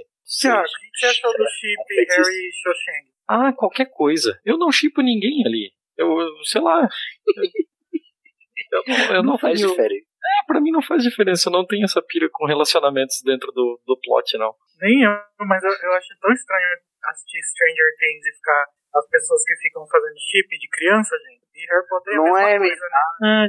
Exatamente. Tem isso, é? Eu só chipo eles assim, lá pro, pro, pro próximo. Poxa, no Stranger Things, você não tá sabendo, que o Stranger Things virou malhação. Ah, gente, eu, eu, é melhor a gente não entrar nesse. Não ir Eu- pra esse caminho, porque eu também sou azedo com Stranger Things. Ai, Eu meu Deus, para fazer. Fazer um já sobre Stranger Things. Tiago não tem. Ai, gente. Enfim, gente, ó, eu, eu acho que o veredito é que esse filme divide opiniões, na verdade. É, Eu acho ele super divertido, eu acho muito bem adaptado e, sei lá, acho que poderia ter sido pior. Tendo Amo o Ordem da Fênix à frente, gente, né? Olha, Tiago segura na nossa mão e se prepara, porque vem chumbo grosso por aí, viu? Ah, meu Deus. gente, mas que barra, né? Comparar com os piores. Debs, o que é que você acha? O que é que você acha do filme de forma geral? Dá aí o seu comentário final. Ah, eu. É o meu favorito ainda. Mas Apesar do. Thiago, né? aqui na discussão eu vi algumas coisas que eu não tinha reparado. E também, nessa vez, revendo, eu, eu tinha a impressão de que, por exemplo, a cena do, do labirinto era bem mais longa e tal. Mas é um filme legal, aventura, tipo, toda a questão de trazer as outras escolas e tal, o, o torneio lá, Tribruxo. É legal. Excelente. Val, você, Valkyria. Eu tô chamando de Val assim, toda íntima, né? Eu não sei nem se você gosta, Valkyria. Desculpa. Adoro. assim, Pode chamar de mal, tá tudo bem. É, Fala pra gente. eu ainda acho médio. Não sei, eu acho meio raso. Os personagens são completamente diferentes em vários momentos, igual o Thiago falou. E isso me incomoda bastante. Então, eu acho médio. Não consigo gostar muito dele, não. Tá no meio do caminho. Eu falando assim, parece que eu odiei, mas eu meio que concordo com o Igor. Ele poderia ser muito pior. E, mas é quando os filmes começam a ficar mais ruins do que bons. E é por isso que eu não gosto tanto. Infelizmente, daqui é só ladeira abaixo. Tiago, suas considerações finais. Então, pra mim, é, terceiro, o terceiro filme, ele tem os seus problemas, mas ele ainda é mais honesto com relação ao livro do que o quarto filme. Como eu já tinha falado pra vocês no último cast, é, eu de tudo que eu li até agora, o quarto é de longe pra mim o melhor livro, e eu acho que isso criou em mim uma expectativa muito mais longe de ser alcançada do que nos outros. Os outros eu não esperava tanto. Nesse daqui eu esperava Uhum. muito mais. Eu acho que isso é o que me fizeram com que uma coisa que era claramente impossível de se fazer, que era descobrir quem era o vilão, tornasse uma coisa trivial, é, que, que deixasse de aprofundar algumas alguns plots que me parecem que ainda vão ser interessantes para frente, como por exemplo o dos elfos. Então, por uma questão de expectativa, eu achei o quarto filme sofrível. O terceiro ainda é honesto. O quarto não tem como. Você fica difícil defender, né, amiga? Deixa eu só Então, falar uma gente, coisa que eu lembrei, é, que é sobre o filme 3. Porque eu tava ouvindo o Epoia Pedra que vocês falam do livro 3, e o Thiago fala da cena onde o Harry descobre um monte de coisa dos Sirius no bar, que tá todo mundo Isso. muito perto. Só que no filme eu achei que a adaptação foi boa, porque só o Harry que entra com a capa e não tá todo mundo, assim, é num lugar fechado, então não, não é tipo qualquer um pode ouvir. Realmente, realmente. Foi uma coisa que eles Vocês- corrigiram ao adaptar pro, pro vídeo, assim. Sim, eu achei bem bom, estágio, vou lembrar de falar isso. Do jeito que tava no filme, no livro, não tinha como funcionar em vídeo, assim. Ia ficar muito na cara que aquilo era um erro muito grotesco. Então, gente, pra encerrar, o que é que eu vou chamar jabás e despedidas. Vamos lá, Igor, você. Faça seu jabá aí, se despeça de nós. Ah, gente, eu me sinto uma vitrola quebrada, que eu sempre falo a mesma coisa, né? Mas vai lá no animados.com.br, tem podcast também, porque eu sei que você tá ouvindo podcast, você gosta de podcast. Tem notícias também do, do- da J.K. Rowling, história do Harry Potter e tal. E eu vou participar do é, Paul's at Dragon, que é o spin-off do Apple Pedra sobre o Paul's Drag Race, então fiquem ligados. Menino, toda semana tem novidade nesse feed, gente. Como é que a gente lida? Segura essa marimba. Daqui a pouco vai ter um episódio de cada dia da semana. Pode. Debs, você tem jabás? Despedidas? É, ouçam o Saque Feminista, que é um dos spin-offs do É Pau é Pedra, que eu edito. Isso. No mesmo feed, no mesmo canal, no mesmo bate horário. Não, Na verdade, na hora que você quiser ouvir, né? E Tiago, você. Então, é, a partir de novembro agora, a, a partir de agora, toda primeira sexta-feira do mês, você que já tem o feed do É Pau Pedra no, no seu celular, vai receber mais uma nova brincadeirinha que é o Feijoada Game Show. Feijoada Game Show agora na primeira sexta-feira de novembro está recebendo seu, a sua estreia. Já estamos programando o que vai na primeira sexta-feira de dezembro. E por enquanto, pelo menos, a gente vai manter essa, essa periodicidade. E a gente tem muita coisa para rolar, logo logo tem eleições. Então vai ser um game show falando sobre história e sobre causos e coisas malucas que já aconteceram na política do Brasil. É, eu, olha, o primeiro eu sou um pouco suspeito para falar, mas o primeiro foi muito divertido. É, eu recomendo a todos que assistam com papel e caneta na mão para que anotem os seus resultados. E sério, sério, assim, ó, todas as perguntas têm pontos. Depois apareçam lá, comentem quantos pontos vocês fizeram, porque vai ser muito divertido. É a, a, lógica dele ficou insana. Acontecem coisas muito, é muito inesperadas assim. E por enquanto é tudo que eu tenho para dizer. Gente, se fosse um programa Excelente. de TV ia passar no SBT, né? Cara, provavelmente seria mais ou menos um passa-repassa de política. Nossa. Então, por aí você já vê o, o naipe do negócio, assim. Inclusive, o primeiro episódio foram meninos contra meninas, como manda a lógica dos anos 80. Ai, gente. Então, gruda lá nesse feed, né, gente? Só tem sucesso. Ô, Val. Você não precisa fazer nada. Você não precisa. Se você já tem o, o feed do Apoio Pedra, não precisa fazer nada. Apenas espera. No dia 3 do 11 tá aí a estreia do nosso, do nosso caçula aí do feed. Ô, Thiago. Oi. Esse, esse episódio vai ao ar, já vai ter saído. Ele vai ao ar dia 15. Eita! Olha que delícia. Então, melhor ainda. Você não precisa fazer nada, só aguarde. Já tá e já ouviu, só comenta agora. Agora, se você quiser participar como, como um dos convidados para participar dessa loucura gostosa que é fazer o Feijoada Game Show, Manda uma você cartinha. precisa. Não, você precisa ser da Cracóvia. Vamos lá, Val. Você tem jabás, tem propagandas, Gente, sou ninguém na fila do pão, né? Mas esse é o primeiro podcast que eu participo da minha vida. Estou muito feliz, gostei muito.